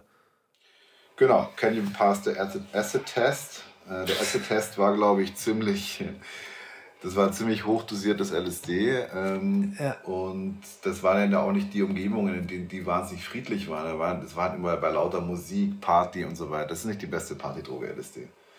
Also man Überhaupt nicht. aber Ja, es geht doch. Also es geht aber in kleinen es Dosen. geht. Man muss, also man muss es immer halt lenken können und dann ist es, dann, dann kann es schon schön werden. Also wenn es jetzt tatsächlich, also zu, nicht zufällig ist er dann äh, mit der Second Summer of Love in England, ähm, Acid House ab 1988. Das war ja auch Acid, Acid fueled äh, und jetzt in so einem reinen Tanzkontext funktioniert schon. War das Acid Fueled? Ich meine, das war eher MDMA Fueled. Ja, aber es hat schon auch eine, Rolle- hat schon auch eine Rolle gespielt. Also wenn es, wenn es du in einen reinen, ich glaube, es, es, ist, es ist dann immer schwierig, sobald es eine sozial anstrengende Situation ist. Dann ist es, ähm, dann, dann wird's, dann, dann kann es sketchy werden. In dem Augenblick, wo du jetzt wirklich im reinen Rhythmus, in der reinen Musik dich befindest, dann, äh, dann ist ja auch, auch dann wieder ein ganz klarer, einfacher Zustand, der dich nicht überfordert. Und dann Ja, kann es funktionieren. aber ist nicht jede Situation, die wirklich eine Großzahl an Menschen ähm, mit sich bringt, ähm, per se stressig? Ja, also ich meine, natürlich muss man damit auch dann, also das, da befindet man sich schon irgendwann in den, in den Fratzengewitter. Das ist natürlich, ist natürlich schon, schon klar. Und, äh, aber nicht, äh, nicht zufällig ist es ja meistens auch dunkel auf dem Dancefloor. Ja? Das hat ja auch, ähm, und äh, die ganzen Lichteffekte, die haben natürlich auch damit, damit viel zu tun. Also ist es sicherlich nicht die beste Partydroge, ähm, aber ist, theoretisch ist es, ist es möglich. Aber was irgendwie klar ist, bei dem Use, der in den 60er Jahren in Kalifornien stattgefunden hat, auch schon, ich finde auch schon diesen, diesen Slogan, can you pass the acid test? Das klingt wie so eine Prüfung, ja, wie so eine, also wie so, so, der stressige Lehrer, der, der nimmt jetzt nicht die Matheprüfung ab, sondern gibt ein bisschen, bisschen zu viel Acid in den Orangensaft. Das ist ja an sich schon so eine sehr, sehr cocky Angelegenheit, die eigentlich sehr unangenehm ist. Und auch dann gleich wieder dieses, dieses Kultische mit sich bringt. Ja, genau. Nur, dass, nur, dass da dann nicht der, der, Nur die, die, Ekstase. schaffen's. Erst, äh, ja, genau, genau, wie so äh, über glühende Kohlen laufen. Nur, dass die, dass die Ekstase dann nicht ähm, am, am Ende des Rituals, sondern als Initiationsritus und eventuell im Lauf des Rituals und am Ende steht. Also, das ist dann vielleicht dann auch ein bisschen viel gewesen. Also ich muss noch zum Hintergrund sagen, was es überhaupt ist, oder? Stimmt, Ja, ja. also das war, ähm, das war ja so ein Slogan von den Mary Prankster. Und die waren ja, die waren ja eigentlich die grundlegend für die Hippie-Bewegung. Ähm, also diese ganze Gang, ähm, die sich da in Kalifornien gebildet hat. Der Ken, Ken Casey war doch auch dabei, Ken oder? Kesey, genau. Kesey, äh, ja. Der war eigentlich der Anführer von denen. Der Autor von Einer flog über das Kuckucksnest. Äh, der hat auch in der Zeit, der hat auch dafür gesorgt, dass die Leute mit den, mit den Drogen versorgt wurden, anfangs, weil er nicht in der Psychiatrie gearbeitet hat und es einfach von dort mitgenommen hat. Dort wurden Leute mit LSD behandelt und er hat das LSD aus dem Krankenhaus geschmuggelt und hat es dann seinen Freunden gegeben. Und dann ist dann die ganze Bewegung dort entstanden, eigentlich so ein bisschen die Gegenbewegung zum akademischen Feld in der Ostküste um Timothy Leary, weil da ging es ja immer noch um Erkenntnis und um äh, wie, wie also da wurden Experimente gemacht, ähm, da, wurde, da, wurde, da wollte, wollte man einfach noch wissen, wie kann man dieses, die Substanzen sinnvoll anwenden. An der, Ostküste, an der Westküste ging es eher um Party. Ja, ähm, und da sind die mit ihren Heute ja immer noch nicht unähnlich. Genau, und dann sind sie mit ihrem Bus rumgefahren, Further. Und der, mit dem haben sie dann, um die- dann haben sie Partys veranstaltet mit Grateful Dead und so weiter. Und da, äh, Grateful Dead, und dann, und da wurde dann eben dieser Slogan geprägt, Can you pass the acid test? Und wurden Flyer gedruckt und dann haben sie eben den Leuten, haben sie Leute mit Acid versorgt. Da gab es dann noch eigene Chemiker, die dann in rauen Mengen bestes LSD hergestellt haben. Also es war das lief die schon sehr, das ist, wurde, es wurde sehr romantisiert, aber ich glaube, es lief einfach auch krass aus dem Ruder damals. Ja. Also, äh, und vor allem ist es natürlich eine sehr patriarchal geprägte Szene gewesen, weil ähm, allein dieser Slogan ist wahnsinnig macho-mäßig. Ja. Also, äh, ähm, und ja, genau. Und das ist, das ist aber Lust, also das ist, glaube ich, auch die große Angst heute, wenn wir jetzt mal einen Sprung in die Gegenwart machen, von den Leuten, die im medizinischen Bereich mit äh, Psychedelika arbeiten, dass sowas sich wiederholen könnte, wenn diese Substanzen wieder mehr in den Freizeitkonsum kommen. Ja, weil, weil, weil natürlich, es muss nur irgendwas passieren, eine blöde Sache auf LSD passieren oder, äh, oder Psilocybin oder was weiß ich. Oder es sterben sehr viele Leute auf MDMA, auf irgendeiner Party. Ja, das kann ja, kann ja auch passieren. Ja. Äh, dann geraten diese Substanzen, die gerade äh, eigentlich deren Leumund gerade wieder besser wird, geraten sie so sofort wieder in das Feld der Horrordroge. Und ich glaube, davor haben nicht unberechtigterweise diese Leute Angst, die auch ihr ganzes Geschäftsmodell auf diesen Substanzen aufgebaut haben.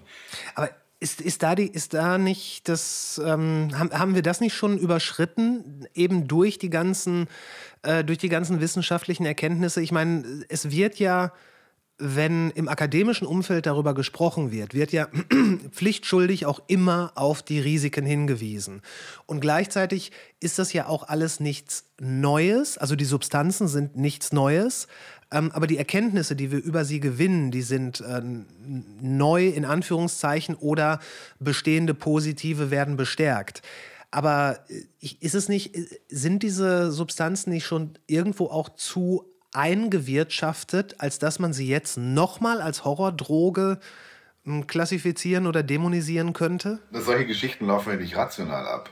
Also da kannst du, kannst du noch lange ja. sagen, irgendwie, ja, das haben wir doch alles und das sind super Erkenntnisse. Die, die gab es in den 60ern auch schon. Ja. Ich meine, diese ganzen, diese ganzen äh, End-of-Life-Versuche äh, und so weiter und Studien, die gab es ja alle schon in den 60ern. Sidney Cohn, der Mann, der dann Alice Huxley am Ende des LSD gegeben hat oder die Dosierung bestimmt hat, die er bei seinem Tod bekommen hat, der hat ganz viele Studien durchgeführt äh, und die waren, und äh, ich meine, in Hollywood sind Leute zum LSD, zur LSD-Therapie gegangen. Ja, das war viel etablierter als jetzt. Und trotzdem ist es dann aus dem Ruder gelaufen und dann war es sofort vorbei. Und es ist, äh, klar, es war damals noch legal. Aber, ähm, und das ist, glaube ich, auch die große Angst vor der Legalisierung heute, die auch, weil wenn man jetzt mit Leuten aus der äh, Research Community spricht oder aus, vor allem aus dem geschäftlichen Bereich der Psychedelika, die sind alle gegen Legalisierung. Die wollen es nicht. Die wollen nicht, die, die wollen keine Legalisierung in, im Freizeitkonsum. Ich erinnere dich, vor ein paar Jahren wurde mit sehr viel Häme von so einer gruppentherapeutischen Geschichte berichtet, auch in den Medien ähm, wo so ein massenpsychedelisches Experiment aus dem, aus dem Ruder gelaufen ist. Ähm, das war irgendwo in Bayern oder wo war das? Nee, das war in Norddeutschland irgendwo. In Norddeutschland, wo so eine, am Anfang, bei den ersten Berichten hat man, gehört, hat man gedacht, das wäre eine von diesen klassischen apokalyptischen Sekten, die sich eigentlich irgendwie eher so umbringen wollten und dann kam ja, immer ja. mehr raus, dass das, das war eine große Gruppe, die ähm, zu viel von der falschen Substanz erwischt haben. Und dann ähm, natürlich gab es irgendwie wahnsinnig viel Hämme, ähm, sehr einschlägige Schlagzeilen von, von Bild und so weiter. Ähm, was dann rauskam, dass das eine Gruppe war, die tatsächlich aus so einer eigentlich ähm, alteingesessenen psychedelischen ähm, Tradition herauskommt, nämlich irgendwie aus der Psycholyse. Ja, das ist irgendwie so, eine, so ein alter Name für ähm, Therapie unter, unter Substanzeinwirkung. Ähm, und die hatten aber mit Research Chemicals gearbeitet. Also das sind diese ganzen komischen Analoga, die es da gibt ähm, von wo irgendwelche, meistens waren es irgendwelche MDMA-Analoga, die dann nachgebaut wurden und dann bevor das ähm, Betäubungsmittelgesetz die ergriffen hat, waren die de facto legal. Das ja, diese so, Dinger, wo dann ein Molekül anders ist das und war deswegen. So eine Riesengeschichte, Es war so eine Riesengeschichte, die vor zehn Jahren ähm, groß war. Ähm, und und was, was passiert ist, ist, dass, ähm, dass die tatsächlich sich in der Substanz vergriffen haben, aber die äh, haben es deshalb gemacht, weil, die, ähm, weil die, das eigentliche das eigentlich eingeführte Mittel, nämlich LSD und Psilocybin, gerade nicht greifbar war. Und dann haben sie, glaube das war irgendwie eine 2C, äh, etwas aus der 2C-Familie, was dann irgendwie 2CB ähm, gibt es ja ganz, ganz, ganz, ganz viele ähm, Analoga, 2CI und so weiter, wie die alle heißen. So 2CE war es. 2CE, ja genau. Und das ist, das ist dann etwas, was sehr, sehr schnell, das sind vollkommen, das sind diese ganzen Alexander Schulgin. Substanzen, die er erfunden hat, ähm, von denen manche dann irgendwie so ein bisschen Erfolg, erfolgreicher wurden, 2CB zum Beispiel, 2CB.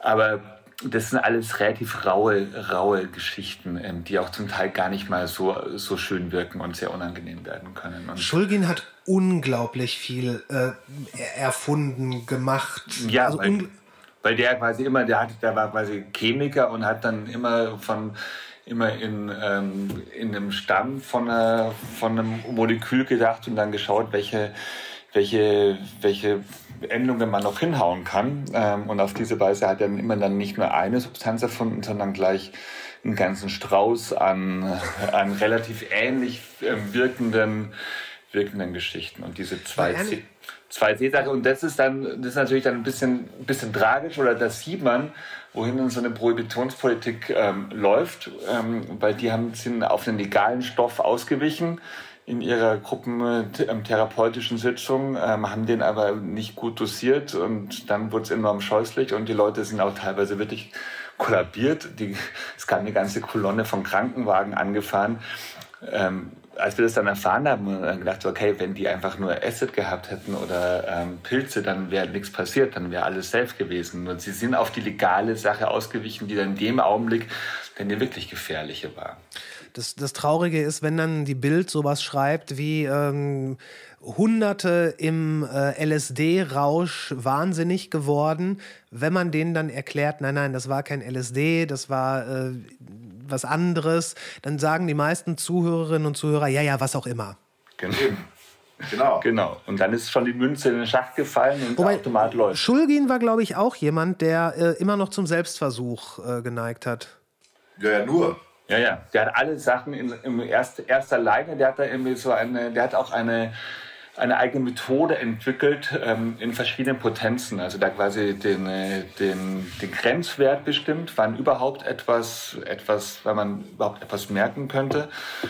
Ähm, und dann hat er über so eine, so eine Tabelle von Verdoppelungen, dass man dann irgendwie, dass er verschiedene, verschiedene Dosen erst mit sich selbst ausgemacht hat und dann hat er aber so eine Kleingruppe von, von fünf Freundinnen und Freunden gehabt, mit denen hat er dann immer so Verkostungen durchgeführt und in diesen beiden großen Büchern von ihm, Pikal und Tikal, ähm, wo das sind eigentlich ja Kochanleitungen für die Substanzen, das sind dann immer ähm, auch dann diese Versuche notiert, was da, was da passiert ist. Das liest sich. Das liest Habt ihr die gelesen?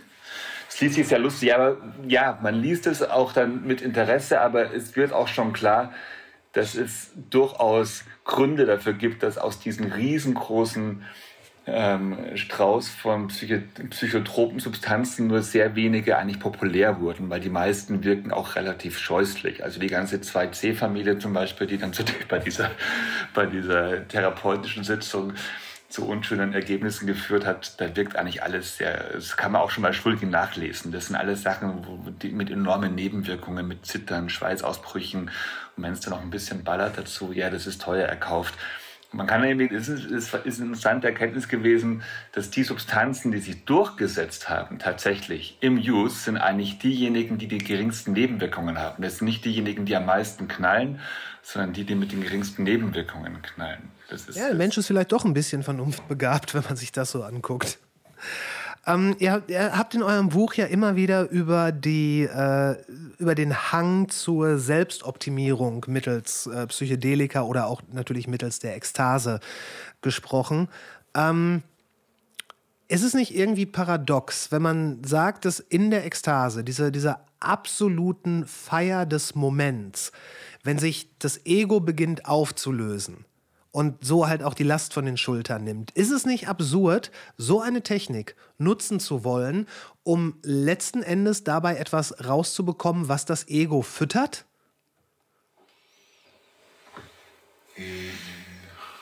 Es gibt da, da, da muss man gleich über mehrere Aspekte reden. Ähm, der erste Aspekt ist es, natürlich ist es ein bisschen absurd, aber ähm, wenn man dieses Erlebnis hat, ist es ja auch ein extremes Erlebnis ja, also es ist einfach ein Erlebnis, das man, mit dem man auch ein bisschen angeben kann, ja, was, wieder dem, was dann wieder dem Ego frönt. Ja, also man hat dann, man kann, man hat eine gute Erzählung. Ja, also ja ist, man hat so ein bisschen seine Heldengeschichte. Genau, seine man eigene. hat ein Abenteuer erlebt und das, mit dem kann man so ein bisschen was erzählen. Das ist die eine Seite davon, also das, der Ego-Boost.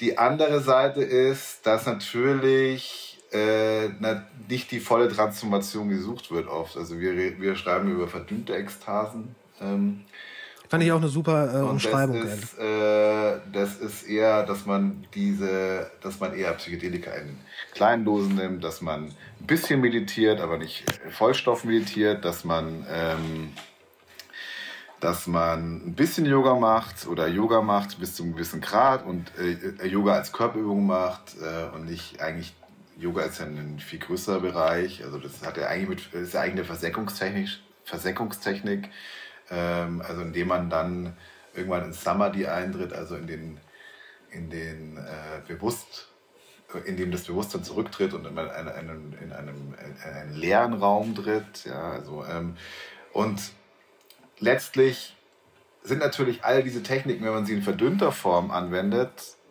gut für einen selbst. Weil Yoga ist nicht schlecht. Ja, wenn man Yoga Nö. macht, dann wird man flexibler. Wenn man meditiert, wird man ruhiger. Wenn man äh, LSD in Mikrodosis nimmt, wird man konzentrierter. Ähm, also es, es ist letztlich, was wir auch beschreiben im Buch, immer dazu da, Stress zu reduzieren. Mhm. Was ja erstmal nicht schlecht ist. Also wenn man, wenn man gestresst ist und bestimmte Techniken hat, um Stress zu reduzieren, ist es nicht unbedingt, äh, ja, kann man nichts gegen sagen. Ja. Ist nicht verwerflich. Genau. Nur, es verhindert natürlich nicht die Quelle des Stress, sondern man macht sich nur stärker oder man kräftigt sich gegen den Stress, aber, man, aber der Stress geht ja nicht weg, der bleibt ja. Also man, man, man, man also wir, wir, wir, wir arbeiten an den Symptomen, aber wir arbeiten nicht an die Quelle des Stress. Das heißt, es gibt ja nicht deswegen weniger Burnouts oder weniger Depressionserkrankungen in unserer Gesellschaft, sondern es gibt ja einen Grund dafür, dass es das gibt. Und was wir in dem Buch beschreiben oder was wir, auf was wir ein bisschen aufmerksam machen wollen, da sind wir ja auch nicht die Ersten, die das machen, ähm, ist, dass man sich mal vielleicht ein bisschen mehr Gedanken darüber machen sollte, was die Ursachen des Stress sind und nicht, wie man den Stress die ganze Zeit behebt oder wie man sich fitter für, diesen, für den Alltag macht. Ja, wie man vielmehr seine eigene Resilienz gegenüber einem Stress, der nicht abnimmt, stärkt. Genau. Das ist ja, ja. Genau, also man macht sich ständig resilienter gegen alles Mögliche, aber man, man, man, man denkt nicht über die Ursachen nach. Oder es wird natürlich über die Ursachen nachgedacht, aber es wird nichts dagegen getan. Das ist schon absurd, wenn man, wenn man davon ausgeht, dass die Ekstase vielleicht auch gerade im zum Beispiel hinduistischen ja auch irgendwann dann zur Erleuchtung kommt, dass das etwas ist, gerade dieses Betreten des leeren Raumes, dieses äh, Leben im Jetzt, diese absolute Genügsamkeit mit sich, das wäre ja, das ist ja das, das, das Weihwasser für den Teufel des Hedgefondsmanagers. Ja, natürlich. Stell mal, vor, stell mal vor, die Börse würde zusammenbrechen, wenn alle Menschen mit einem Mal zufrieden wären mit dem, was sie hätten. Es wäre grässlich. Ich würde in einer so scheußlichen Na, Welt man muss natürlich leben. auch sagen, also ich meine, es ist auch, es ist natürlich auch wieder eine elitäre Sache, dass man nicht jeder kann in diesen Raum kommen. Ja, äh, also es ist wirklich, äh, man muss schon ganz schön viel Übung in Meditation haben, sehr viel Zeit aufwenden, um in diesen Raum eintreten zu können. Man muss ja fast ein asketisches Leben führen, um dorthin zu kommen. Das muss man natürlich schon auch wissen. Also das ist, äh, ähm, es ist zum Beispiel in der Mystik, bei den Mystikerinnen, die ja, das, die Techniken sind ja sehr, sehr ähnlich in der christlichen Mystik zum Buddhismus und so weiter. Man, es gibt ja auch Theorien darüber, dass, sich, dass der Buddhismus Einfluss aufs frühe Christentum hatte. Ob das stimmt, weiß ich nicht, aber es gibt auf jeden Fall Hinweise dazu. Und ähm, in der Mystik ist es schon so auch, es ist auch so gewesen, dass die Mystikerin nicht unbedingt, nicht jeder hat unbedingt den Raum erreicht, in dem sie dann mit Jesus getanzt hat, ja, sondern es war damals so, dass die gesagt haben, Gott muss dich hinüberlassen, ja, also er muss dich einladen und nicht jeden will er haben. Und das ist eben in allen anderen Techniken auch so. Nicht jeder erreicht die Fähigkeiten, um wirklich in diesen Raum zu treten. Insofern sind natürlich die Versprechungen, die Transformationsversprechungen, die da gemacht werden, auch immer ein bisschen schal, weil nicht jeder, der jetzt aufs Psilocybin-Seminar nach Holland fährt, unbedingt das Erlebnis, der, das Erlebnis der absoluten Transformation erreichen wird. Leichter als mit Meditation natürlich und leichter als mit, äh, wenn man Yoga wirklich ernst nimmt und auch leichter als wenn man, wenn man, wenn man ex exzessiv betet. Aber trotzdem ist es nicht für jeden. Und die, die Transformationsversprechen, die gegeben werden, sind natürlich sehr groß und, äh, und, das, und sehr marktförmig mittlerweile. Man kann es jetzt super gut verkaufen, indem man sagt, wenn du das machst, dann wirst du wirklich ein anderer. Und die meisten Leute, die das erlebt haben, die sagen auch, jetzt bin ich jemand anders. Ja? Mhm. Aber halt nur, wie lang? Zwei, drei Wochen, vielleicht einen Monat und dann schleichen sich die alten Gewohnheiten wieder ein. Ja. Äh, was wir in unserem Buch ja oft machen, ist so eine, so eine ganz schöne Dialektik, so eine einerseits, andererseits, was dann in so einer ambivalenten Blurry Zone in der Bewertung manchmal endet. Und Finde ich großartig. Das übrigens. ist jetzt, das ist jetzt so. Ähm, zum einen muss man ganz klar sagen, das ist äh, dieses, dieses Selbstoptimierungs-Mindset ist etwas, was uns beiden wahrscheinlich in seiner jetzigen Ausprägung fremd und auch unangenehm ist. Also wir würden immer sagen, hey, das ist ähm, legitim, das zu machen, aber wenn es dann irgendwie zu so einem reinen hyper, hyper ähm, gepanzerten Ego führt, dann ist es natürlich was sehr, also dann kann man das ja auch nicht gut finden. Da kann, schreiben, geben wir im Buch ja auch viele Beispiele darüber, wie es dann fast schon skurril wird, ja. Ähm, gerade so aus, aus dem kalifornischen Bereich. Auf der anderen Seite, wenn man jetzt das ähm, jetzt mal ganz abstrakt wieder betrachtet und diese Unterscheidung von autonomen und heteronomen Ekstasen ähm, trifft und sagt so, okay, es gibt die, die zweckfreien, die vor allem der Rausch sind ähm, und dann gibt es die, die zweckgebundenen Ekstasen, mit denen man irgendwas erreichen möchte. Da muss man jetzt irgendwie, wenn man das, das Ganze wieder mit einem großen Fokus betrachtet, muss man sagen, so menschheitsgeschichtlich gesehen sind die heteronomen Ekstasen, also die einen Zweck verfolgt haben, die sind eigentlich die, die eigentlich Kulturbildenden. Das sind die, die alten großen Ekstasen gewesen. Also Mystik, da hat man ja einen Zweck verfolgt. Da wollte man sich mit, sich mit Gott vereinigen. Der, die Schamanen und der Schamane, die ähm, haben einen ganz klaren Zweck verfolgt bei der Reise auf die, auf die jenseitige Welt, in der Kampfekstase genauso. Ähm, das heißt, die, die autonomen Ekstasen, das ist eine relativ junge Geschichte wahrscheinlich, dass, dass die überhaupt, dass es da überhaupt eine eigene Kultur gibt, dass es dann, dass es da einen Raum dafür gibt, wo tatsächlich mit der, der Rausch an sich gefeiert wird und, und damit nichts, nichts erreicht werden möchte. Und würdest du, würdest du die, entschuldige bitte, würdest du die, äh, die ganze Erzählung rund um Dionysus nicht auch da verorten? Ja, bei Dionysos hat man es auch wieder mit was wahnsinnig Komplexen zu tun. Ähm, da die, die Macht des Dionysos, natürlich, also das ist, die Macht des Dionysos ist genau die, dass, dass er eine, dass er diesen, diesen Wahnsinn auslösen kann und dass er, dass er einen, einen Raum zur Verfügung stellt, wo genau das stattfinden kann. Das ist, mhm. ähm, und das ist ein relativ eng begrenzter Raum. Das war im Dionysos-Kult die Wälder, in denen das irgendwie ausgelebt werden konnte, es auch irgendwie ähm, unterschieden wurde von dem von dem, dem Raum der Polis. Das, war, das ist schon so eine Outlaw-Geschichte immer, immer gewesen. Und deswegen ist Dionysos ja auch so wichtig für uns und ein bisschen eine Gegenwart, irgendwie so eine wichtige Figur, weil er diesen, diesen Raum, diesen, diesen, diesen zweckfreien Ekstase-Raum eigentlich, eigentlich benennt und weil es, weil es vielleicht irgendwie ähm, eine der wenigen ähm, so historischen Ausprägungen ist, wo man tatsächlich sagen kann, okay, da ist jetzt so eine, da kann, konnte so eine heteronome Ekstase gelebt werden. Bei allen anderen Geschichten, auch bei den großen Massenekstasen zu Kalenderfesten, das hat ja immer einen, einen gesellschaftlichen Zweck, dass das, dass das stattgefunden hat, auch bei den ganzen Transformationen, bei den Initiationsriten. Damit wollte immer was erreicht werden. Aber worauf ich jetzt gerade raus wollte, ist, dass die, die heteronomen Ekstasen der Gegenwart sind nun mal ähm, welche, ähm, wo es um die Selbstoptimierung geht. Und da ist, das ist die, ähm, das ist einfach nun mal die Signatur der Zeit. Also ähm, das, das ist genauso wie, wie es in archaischen Gesellschaften wichtig war, dass die Schamaninnen und Schamanen auf die jenseitige Reise, Seite reisen, um dann ähm, für eine gute Jagd zu sorgen. So ist es anscheinend in der heutigen Gesellschaft halt für viele Leute wichtig, dass, es, dass sie ihr Ego panzern. Das kann man jetzt gut finden oder kann es nicht gut finden, aber es ist keine so neue, es ist keine, keine ganz, kein ganz neues Phänomen, sondern reiht sich ein in, in gewisse Vorgänge. Mhm.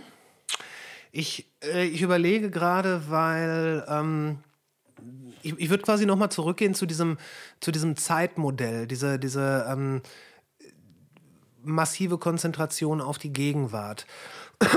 Wenn, wenn du jetzt sagst, dass das so ein Zeitzeichen ist, dass Leute sich ihr Ego panzern durch die verdünnten Erfahrungen, die sie ähm, im Rahmen einer kontrollierten Ekstase erfahren, wäre es nicht, und ich will jetzt nicht LSD ins Trinkwasser kippen, aber wäre es vor dem Hintergrund, dass, ähm, dass gerade ein relativ schlechte Stimmung herrscht, dass die Leute sich ähm, massive Sorgen um die Zukunft machen, ob, in, äh, ob es um den Krieg geht, um vielleicht auch einfach nur, ob sie ihre neue Heizung, die ihnen ja bald, äh, weil ihnen die alte ja angeblich bald weggenommen wird, machen.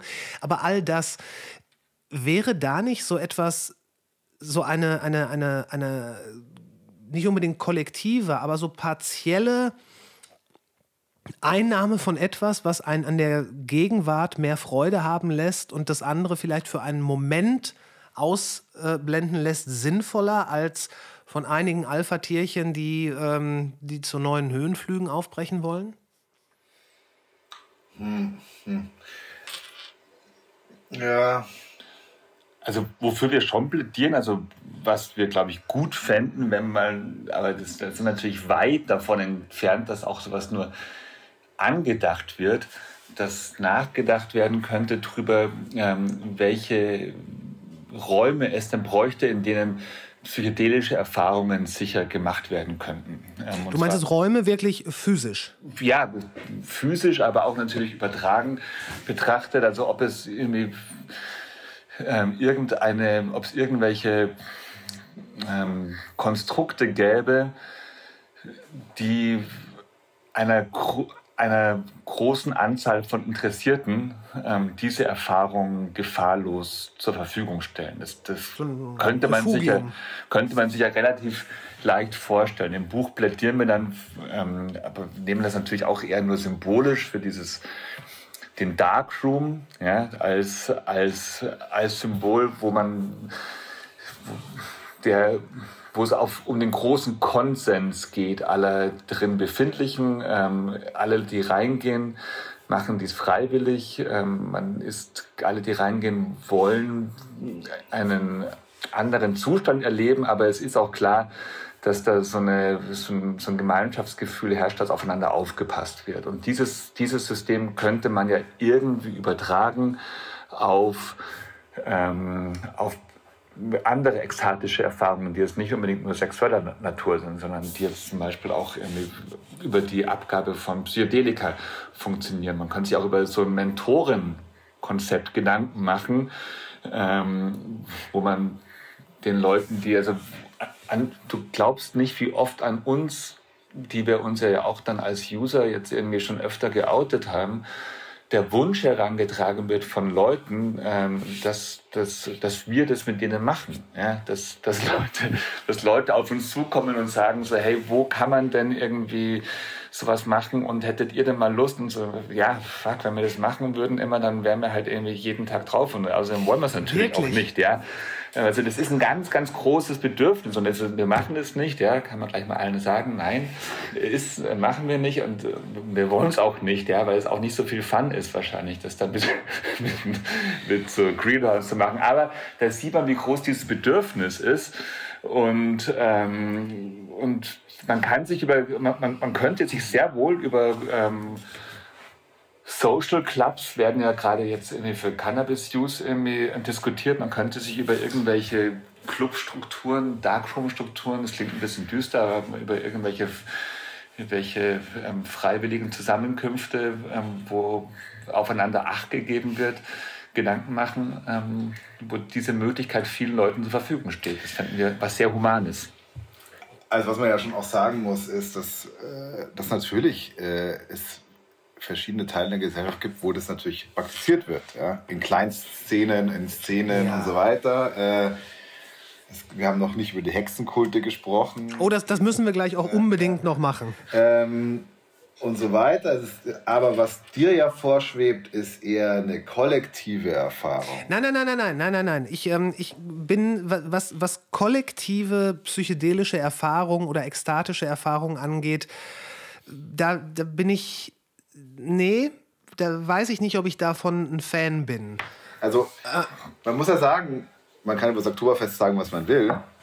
Aber für München ist es eine sehr wichtige Erfahrung, das Oktoberfest jedes Jahr. Ähm, weil die Leute dorthin gehen können und sich komplett selbst vergessen können. Und das ist, äh, ich bin auch ein Fan vom Oktoberfest. Ich auch. Man muss aber auch sagen, jetzt ist es gerade, wenn man irgendwie so die, also Harm, Harm Reduction wird auf dem Oktoberfest nicht gerade groß geschrieben. Nein, nein, nein, nein, nein. das würde ich jetzt gar nicht sagen.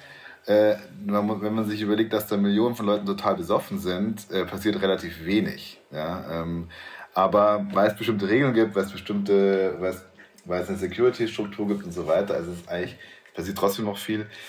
Aber was ich, dann, also was ich sagen möchte, ist, dass es natürlich äh, ein kollektiver Rausch ist, der nicht unbedingt schlecht ist. Es, hat, es, hat eine, es schafft zu einer großen Verbindung, äh, also im, äh, im Bierzelt, ja.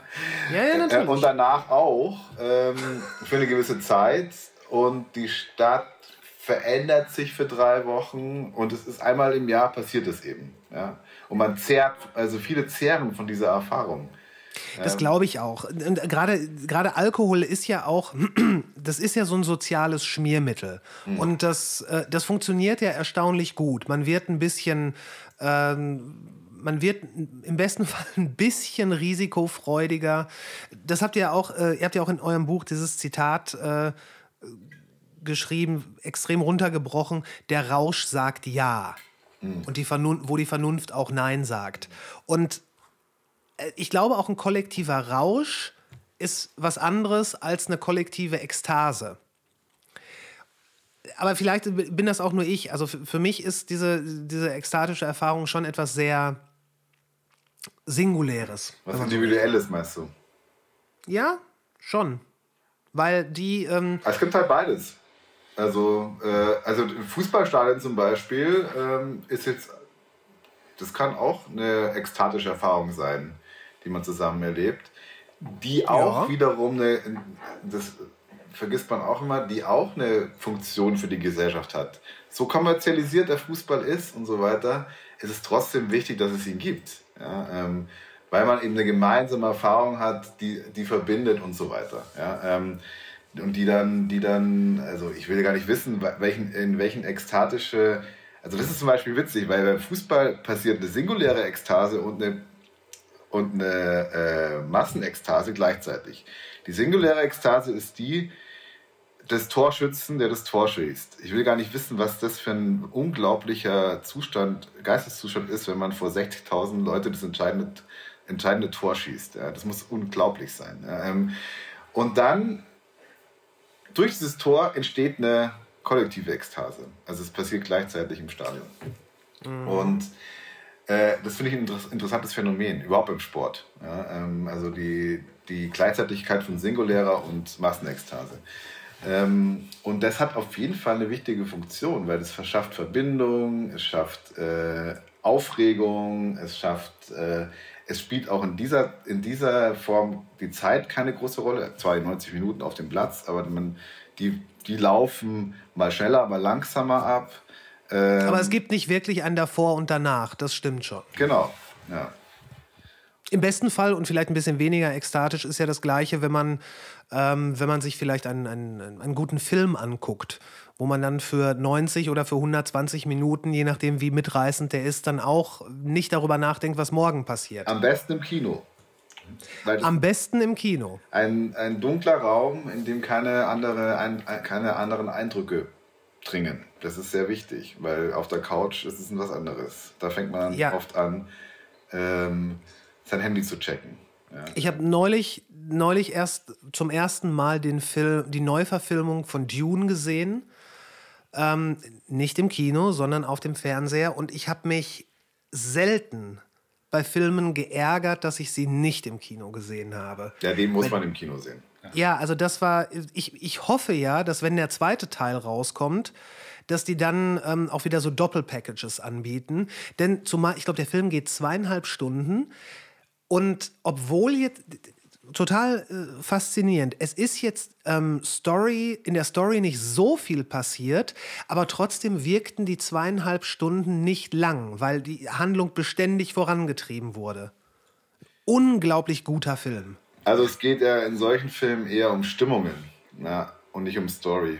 Ähm, und das ist, glaube ich, deswegen ist es auch ein, in dem Zusammenwirken von Bild, Sound, äh, Musik, Kostüm, Setdesign äh, ein sehr eindringlicher und fast schon ekstatischer Film, weil, man, weil, er, ihn, weil, weil, weil, eben, weil er in eine andere Welt führt. Ja? Und zwar sehr leicht äh, und anders als andere Filme. Also das ist, ich finde, das Kino heute hat eher die Aufgabe, solche Bilder zu kreieren und gar nicht so viel Stories zu erzählen, sondern die Stories werden in Serien erzählt und sehr viel genauer als in Filmen. Ähm, aber es ist vielleicht auch noch meine Meinung.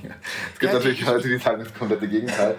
Äh, aber ich finde, dass eben das Kinoerlebnis eher ein Rauschnaftserlebnis se- äh, sein so, sollte. Und dann aber, da wird mir dann oft der Vorwurf gemacht, ja, das ist aber, dann geht es nur noch um Eskapismus ja, äh, und nicht mehr um irgendwie Vermittlung von bestimmten Werten oder sonst irgendwas. Ähm, Ja, aber tut es das nicht per ist, äh, Muss man sich schämen, wenn man sagt, man guckt einen Film wegen Eskapismus? Ich würde eher sagen, ein Großteil der Filme, auch wenn sie eine Story miterzählen, dienen doch dem Eskapismus. Ja, da gibt es andere Meinungen. Aber gut, das führt uns jetzt auch ein bisschen zu weit weg von unserem Genau. Thema. Ähm, Aber prinzipiell kann man sagen, dass, dass du natürlich recht hast, dass der Film und natürlich auch, auch ganz, ganz klar die, ähm, die Lektüre zum Beispiel, dass das auch ein, eine ganz arge Zentrierung auf die Gegenwart ist, wo eigentlich auch ähm, die, alle drei Elemente unseres Ekstasemodells in die Zentrierung auf die Gegenwart wird herbeigeführt durch eine Technik, bei Lektüre oder beim Film zumindest das Gucken und dann die Verbindung zu einer fiktiv, zu einer anderen Instanz, zu einer fiktiven Welt.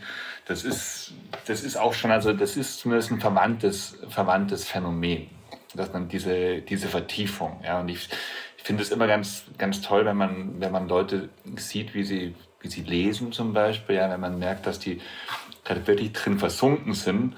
Ähm, das, das nehme ich immer mit so einer, also mit, mit Bewunderung und fast schon Neid wahr, dass sie jetzt da gerade so wirklich, wirklich wechseln, eigentlich für die, für die Welt gerade nicht erreichbar sind. Und das ist schon auch ein eigener Zustand, der jetzt wahrscheinlich, den jetzt auch wir nicht mit dem Wort Ekstase greifen würden, weil mit Ekstase hat es ja auch immer etwas, das ist ja schon noch ein rationaler Zustand, bei Lektüre zum Beispiel, aber es ist irgendwie, es ist, Eine gewisse Entrückung. es, genau, es gibt eine Ent, Entrückung, ja. Ich habe es gerade schon angedroht und ich wollte es unbedingt. Also da, ohne das würde ich euch in keinem Fall vom Haken lassen. Wir müssen über Hexen sprechen. ja. Trendthema Hexe.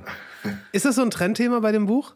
Nee, also ich, das ist, glaube ich, allgemein ein Trendthema gerade, Hexe. Also Hexen sind gerade ähm, in der Populärkultur ein, Riesen, Ja. ein Riesenthema. Ähm, die Insta-Witch ist irgendwie so ein, so ein Phänomen. Ganz viele Ja. Menschen ähm, bezeichnen sich selbst als Abkömmlinge von Hexen, was ich irgendwie was sehr, also kann, kann man gerne machen. Auch zu Halloween ist es ja alles ein Riesenfun, aber ähm, wo ich sonst ähm, bei so Aneignungsdebatten dann ganz oft auch sage, hey, ist doch alles nicht so wild, denke ich mir da, ja, da ist eigentlich die klassischen Elemente ähm, dieser der, der Aneignungskultur, die immer kritisiert werden, dass, ähm, dass man sich mit etwas schmückt, wo man selbst nicht ins Risiko gegangen ist dafür. Ähm, das ist da eigentlich in Reihenform gegeben. Und wenn es heute in rauen Mengen junge Menschen oder auch gar nicht mal so junge auf, auf Instagram sich irgendwie als Nachfahren von Hexen ähm, inszenieren, ja, können sie gerne machen, aber das ist natürlich ähm, auch eine ganz schöne Verstellung von dem ähm, eigentlichen historischen Sachverhalt. Ähm, erstmal auch irgendwie von diesem riesengroßen Massenmord, der stattgefunden hat. Und ähm, auch was das denn eigentlich bedeutet und wofür das eigentlich denn steht und dass es jetzt nicht irgendwie ein Fashion-Item ist, sondern dass es mal tatsächlich, irgendwie, ja, das ist, das ist, das ist eine historisch sehr wichtige Figur ist, die Hexe. Also auf Instagram, wenn, wenn, ich mir, wenn ich mich da historisch von Instagram weiterbilden lassen möchte, dann würde ich sagen, Hexen sind ähm, nicht selten stark geschminkte junge Frauen, die in barocken Häusern gelebt haben und die nicht selten au, ähm, sehr selbstbewusst aufreizende Kleidung und hohe Stockings tragen. Willst du mir sagen, dass die Frauen, die damals äh, unter der Vorgabe des Hexenhammers verbrannt worden sind, anders ausgesehen haben?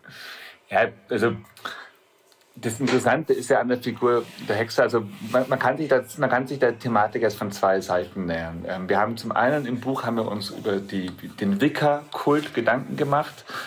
Ähm, das ist so eine neue Religion, eine neue pagane Religion, die seit den, seit den 50er Jahren gibt. Die wurde von einem, von einem ziemlich ähm, exzentrisch skurrilen Menschen erfunden. Gerald Gardiner hieß der. Der hat aber wiederum folgende Theorie gehabt oder äh, hat die auch er hat gesagt, er wurde eingeführt von real existierenden Hexen in Südengland, die ihn in ihren Hexenkoven, also in ihren, in ihren Hexenkreis einge, eingeführt haben und ihm auch erlaubt haben, dass, das, dass er das publik macht. Und er hat gesagt, ähm, daran ja, so ob das jetzt stimmt, weiß man jetzt nicht, aber er hat stark behauptet, er hat gesagt, so, dass es eine eine durchgehende ähm, Hexenkultur gab, ähm, seit nicht nur seit dem Mittelalter, sondern tatsächlich das ist dann seine Theorie dazu gewesen, dass es im Endeffekt ähm, alte pagane Reste gewesen sind, die überdauert haben und die dann im Mittelalter ähm, eine eigene Subkultur ausgeformt haben, die dann natürlich mehr oder weniger stark verfolgt wurde. Ähm, und die aber trotzdem nie ganz ausgerottet werden konnte und die sich mehr oder weniger bis in die Gegenwart durchgezogen hat. Das war jetzt irgendwie seine, seine Theorie davon.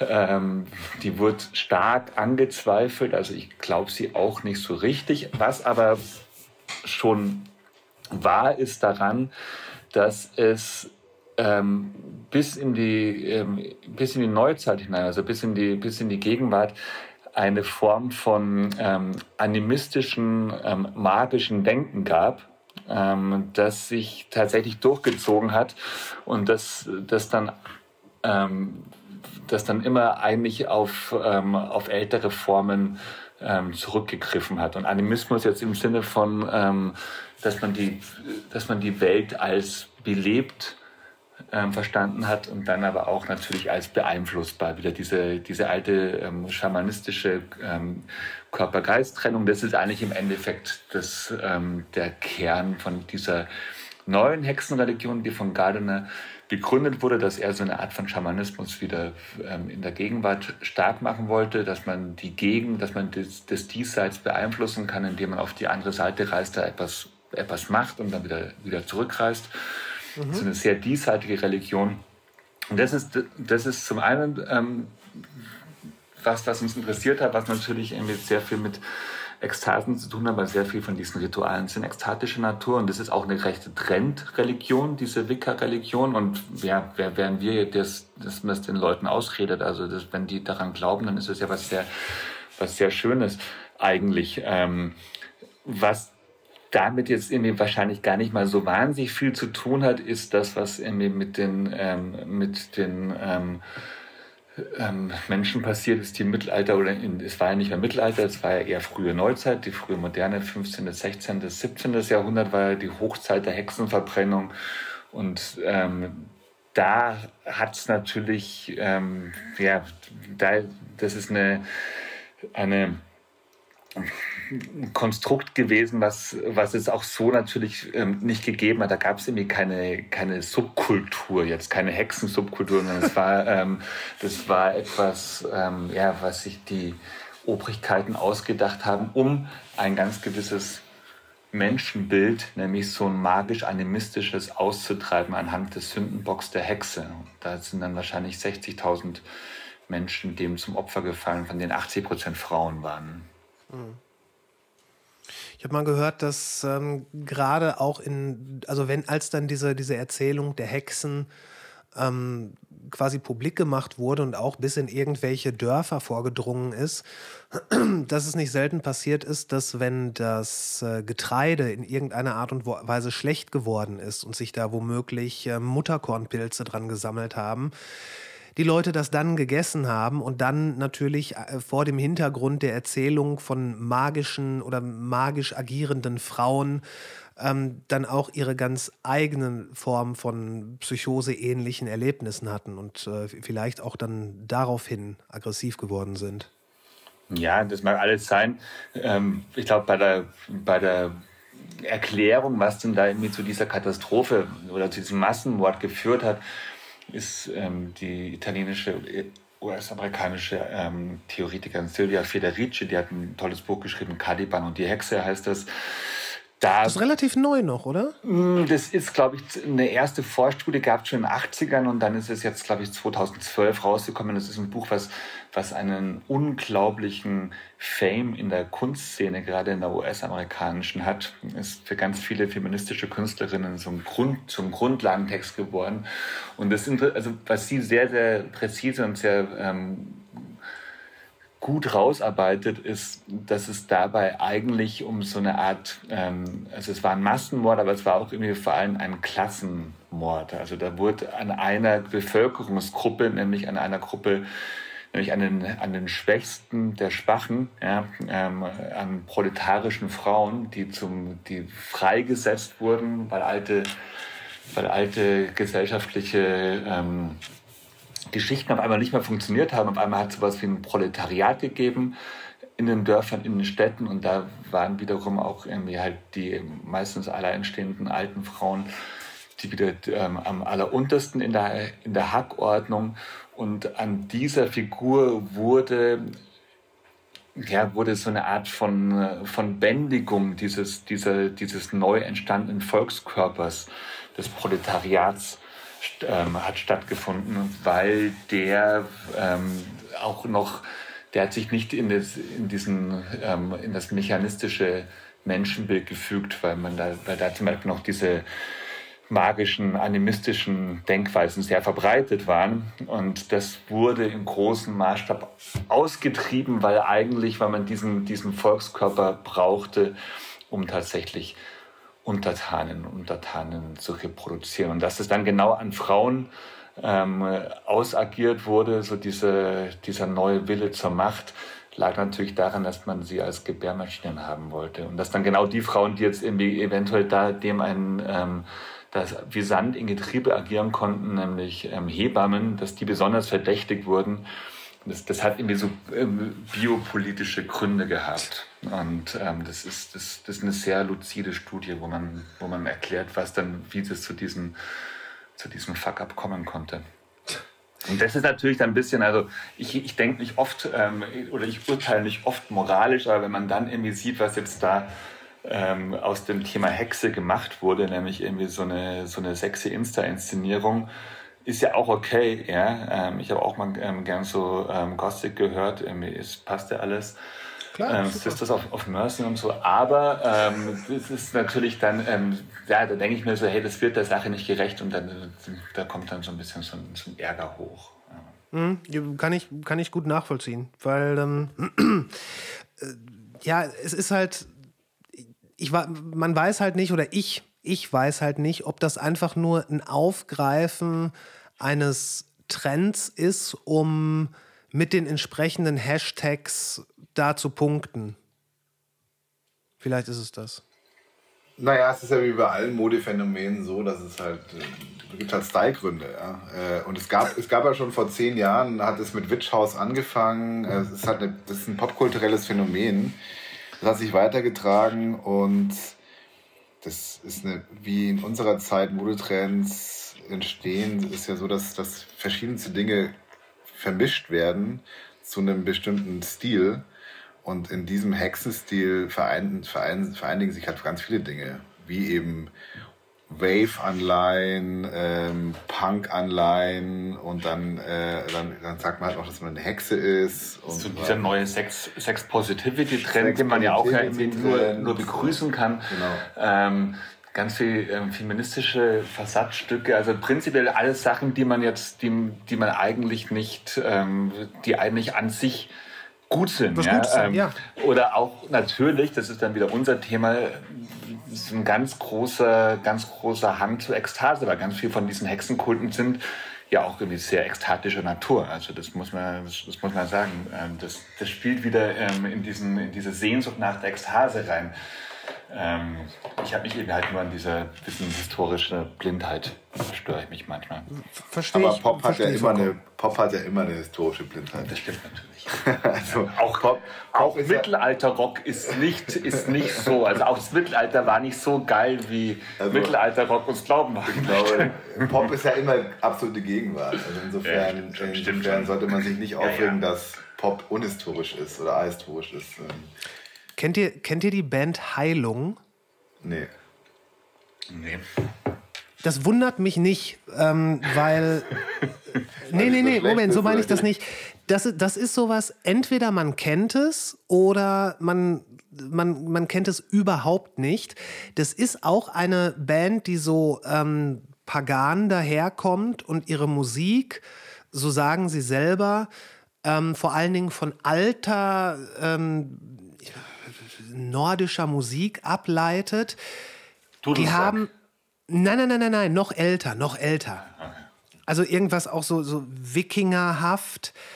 Das sind immer Inszenierungen. Ich glaube, die erste Platte war direkt von einem Auftritt von denen, mit, ähm, wo dann die, die Sängerin komplett in weiß angemalt mit so einem Kostüm wie ein Baum.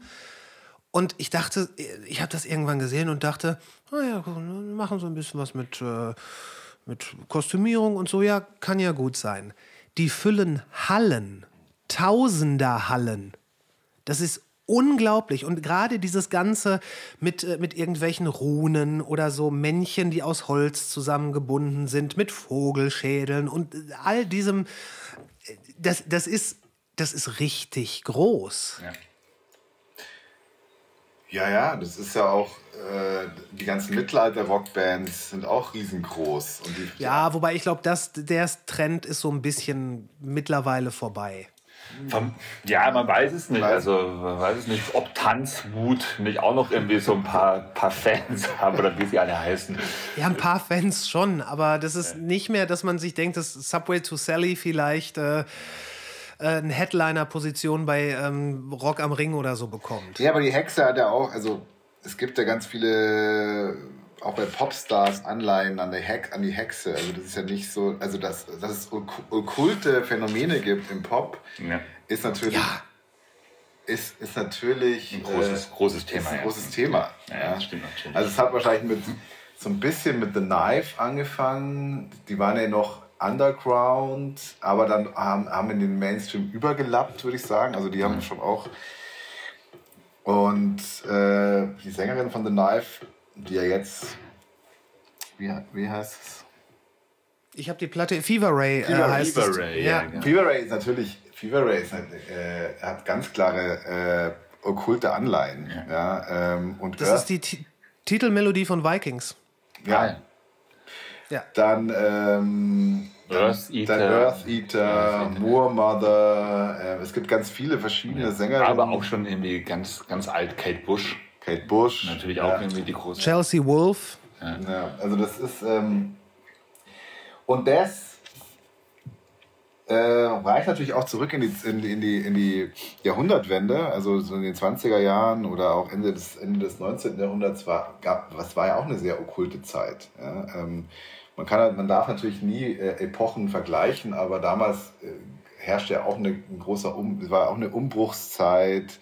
Die Leute haben sich äh, haben nach äh, äh, paraphysischen äh, Phänomenen geschaut. Das war die Zeit der Hellseher und der Wahrsager Genau. und der Geisterbeschwörer. äh, da gab es unglaublich viele Kulte, vor allem in Berlin. Ja. Also das ist ähm, äh, Berlin war glaube ich die Okkulthauptstadt der Welt sozusagen. äh, äh, und da also es ist, es ist kein neues Phänomen, sagen wir mal so. Ja. Also das ist, Berlin in den 1920ern war ja auch, glaube ich, so die, äh, die Koks-Hauptstadt der Welt.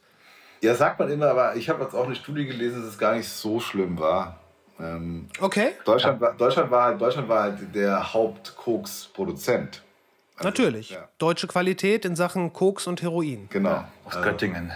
Ja, also Kokain.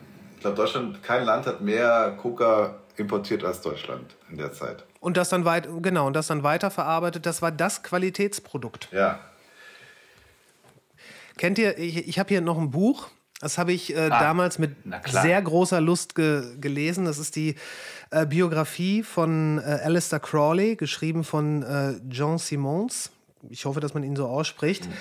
Der war ja auch Anfang des 20. Jahrhunderts extrem umtriebig und war in, von einem Kult in den nächsten, also Order of the Golden Dawn und äh, wie es nicht alle hießen. Hat sich auch selbst als Drogennarr bezeichnet. Also der war irgendwie nicht nur umtriebig in Und Sachen, als Sexmagier. Sexmagier, ja, ja. in Sachen Okkultismus, sondern ähm, der war Polytoxikomane.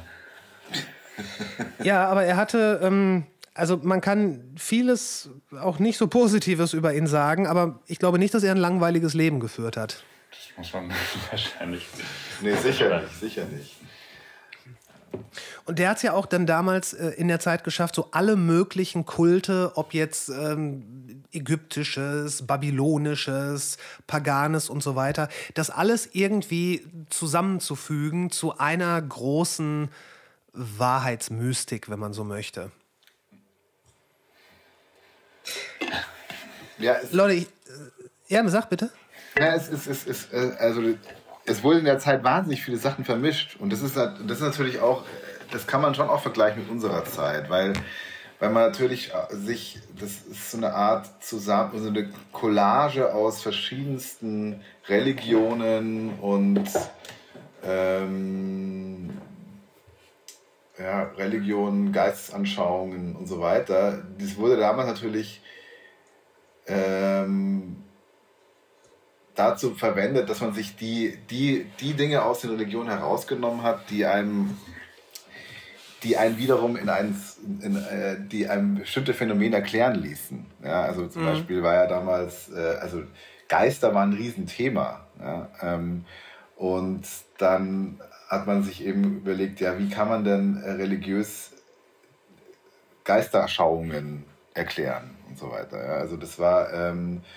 oder ähm, ja, ich weiß, ich weiß nicht mehr, was ich sagen wollte. Ich bin ein bisschen, ich bin ein bisschen durch. Jetzt. Wir sind jetzt auch, glaube ich, leer gelagert. Ja, ja. dann ähm, möchte ich quasi nur noch eine, ich möchte ganz kurz diese Pfingstbewegung, von der habe ich noch nie wirklich was gehört. So einige hier so Snake Handling oder so, ja, das ist schon mal. Habe ich das da in, diesem, in eurem Buch richtig gelesen, dass die Pfingstbewegung 500 Millionen Anhänger hat? Die sind riesengroß in Südamerika, ja. Das ist. Ich weiß nicht, 500 Millionen. Ich, ja, Südamerika und Afrika. Südamerika und Afrika. Ja.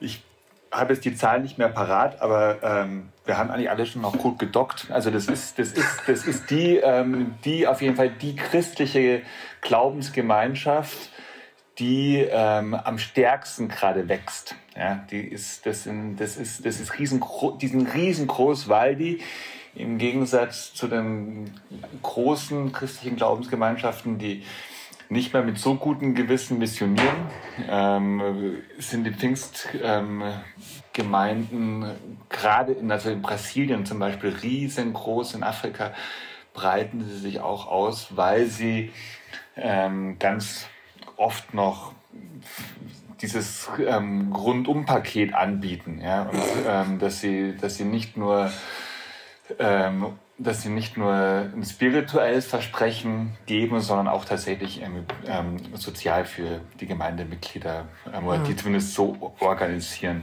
dass, die, dass es gerade bei ähm, in prekären Bevölkerungsschichten sehr verfängt. Ja, und das ist natürlich interessant, weil die Pfingstgemeinde, die Pfingstbewegungen, das ist etwas, das ist, wenn man, wenn wir am Anfang über diesen Raum gesprochen haben, wo wir verschiedene EkstatikerInnen der Gegenwart zusammenschmeißen würden, dann wären wahrscheinlich jetzt irgendwie AnhängerInnen von, von Pfingstgemeinden würden sich auch nochmal sehr ähm, abgrenzen von allen anderen, die sich in diesem Raum befinden. Also sehr extrem, auch sehr, sehr konservativ, ähm, teilweise sehr, sehr unangenehm in Sachen Sexualmoral, in Sachen generell ähm, von ähm, gesellschaftlichen Ansichten ganz strikt wörtliche Bibelauslegung, deswegen ja diese Geschichte mit diesem Snake Handling, weil in der Bibel steht, mhm. wer glaubt, der wird nicht von Schlangen gebissen, das wollen sie dann irgendwie proof, ähm, Schlange ähm, gut greifen und wenn man irgendwie aber gut glaubt, dann ähm, gibt es keine Gefahr. Also eine, eine, sehr, eine sehr rohe und sehr ähm, archaische, archaische Aus, fast, ne? Ausprägung des, des Christentums, auch mit vielen animistischen Elementen drin, mit so Heilungsgeschichten, ja, also die im, aus den großen Religionen auch verschwunden sind.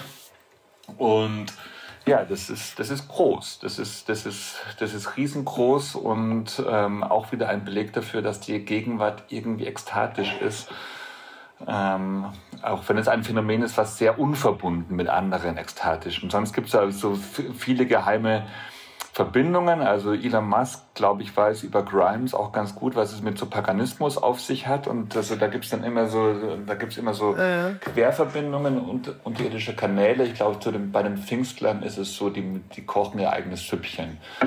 Okay. Ja, geht aber schon auch in die Popkultur rein, weil äh, ganz viele Fußballer, brasilianische Fußballer Stimmt. sind in der Pfingstbewegung. Stimmt. Und wenn man die jetzt sieht, dass die, also das, ist, das, sieht man jetzt gar nicht mehr so viel, aber so vor ein paar Jahren haben die immer so Jesus T-Shirts unter ihren Trikots getragen, die sie dann beim Torjubel äh, gezeigt haben und äh, Jesus ist der Größte und so weiter. Die sind alle in, den Pfingstbewe in der Pfingstbewegung.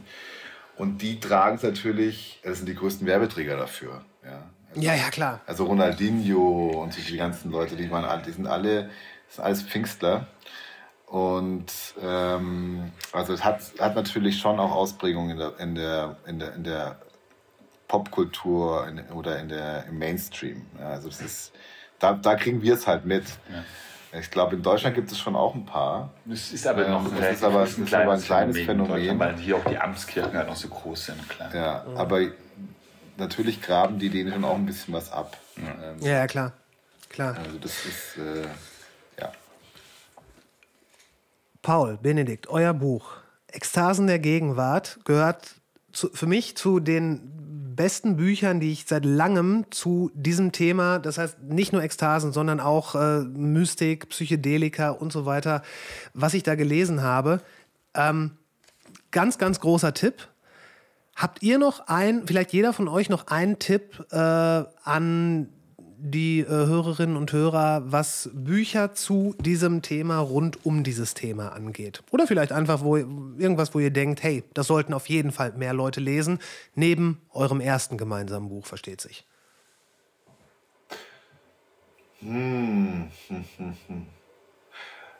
Also was ich interessant fand, waren, diese, waren die Bücher von den Mystikerinnen, also von den Frauen. So Hildegard von Bingen zum Beispiel? Nee, ja, die jetzt, die auch, aber ich würde, äh, also Theresa von Avila, die Seelenburg, finde ich ein gutes Buch, weil es eigentlich eine Meditationsanleitung ist, in sieben Stufen, die äh, von einer sehr profunden Mystikerin geschrieben wurde und aufgeschrieben wurde. Und äh, das, diesen Stufenweg fand ich sehr interessant, wie die den beschreibt. Ähm, mhm. Insofern, und dann gibt es noch ein anderes Buch, aber nur ein Text. Das glaube ich, kann man, doch kann man als Buch auch kaufen, von Marguerite Porrette ich habe den Titel vergessen, das ist ein ewig langer Titel, den kann man sich gar nicht merken. Das ist ein wirklich, das ist ein Buch von einer sehr starken Frau zu der Zeit. Die wurde, auch, die wurde dann auch verbrannt, äh, weil sie Mystikerin war. Ähm, die wurde auf dem Scheiterhaufen verbrannt. Und das ist ein sehr emanzipatorisches Buch für die Zeit. Also das okay. ist, äh, das, ist ein, das fand ich einen tollen Text. Ähm, Wenn du mir den Titel vielleicht äh, nochmal nachreichen könntest, das finde ich, ich gut, dann kann ja, ich das verlinken. Schicken, cool.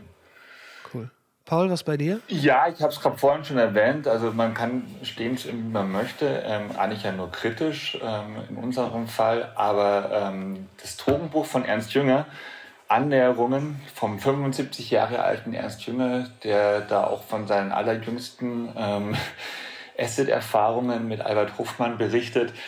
Das ist ähm, in dem Bereich der, der Rauschliteratur ähm, schon herausragend, weil da mit einem analytischen Willen ähm, die Sache durchdrungen wird. Wir haben auch relativ viel aus dem Buch tatsächlich ähm, genommen, um, um unser Ekstase-Modell zu entwickeln. Und mhm. das ist teilweise total kitschig und dann mit der Elitarismus nervt natürlich und dieser, der, der Pathos auch dann und alles ist immer der ganz hohe Ton, äh, aber dann gelingen ihm zum Teil sehr tiefe Einsichten, ähm, die dieses, dieses sehr neblige Wesen des Rausches dann gut greifen können. Und vor allem, weil okay. es enzyklopädisch wirklich alle Rauscharten durchmacht. Ist, für alle, die sich dafür interessieren, ist das eine ähm, gewinnbringende Lektüre. Super. Ich danke euch äh, für die Zeit. Wir haben jetzt gute zwei Stunden hinter uns gebracht. Es war, es war super.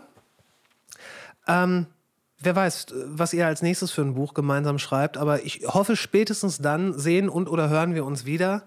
Das, äh, das würde mich sehr freuen. Danke euch. Uns auch, vielen Dank. Vielen Dank. Danke. Ciao, Chris. Ciao. Und wir sind raus. Äh, das Buch Ekstasen der Gegenwart ist bei Mattes und Seitz erschienen und im lokalen Buchhandel zu beziehen. Für mich ist es, wie gesagt, eins der Bücher des Jahres, also es sei euch wärmstens ans Herz gelegt. Und ich möchte nochmal auf die Show Notes verweisen, wo in dieser Folge wirklich eine Menge weiterführender Stoff zusammengetragen wurde. Unter anderem auch äh, einige Folgen von Natürliche Ausrede rund um bewusstseinserweiternde Substanzen und deren Einsatz und Nutzen. Und ja, wenn ihr dann feststellt, hey, dieser Podcast ist echt nicht übel, dann könntet ihr ihn teilen, abonnieren, bewerten und äh, so ganz einfach unterstützen. Das würde mich sehr freuen.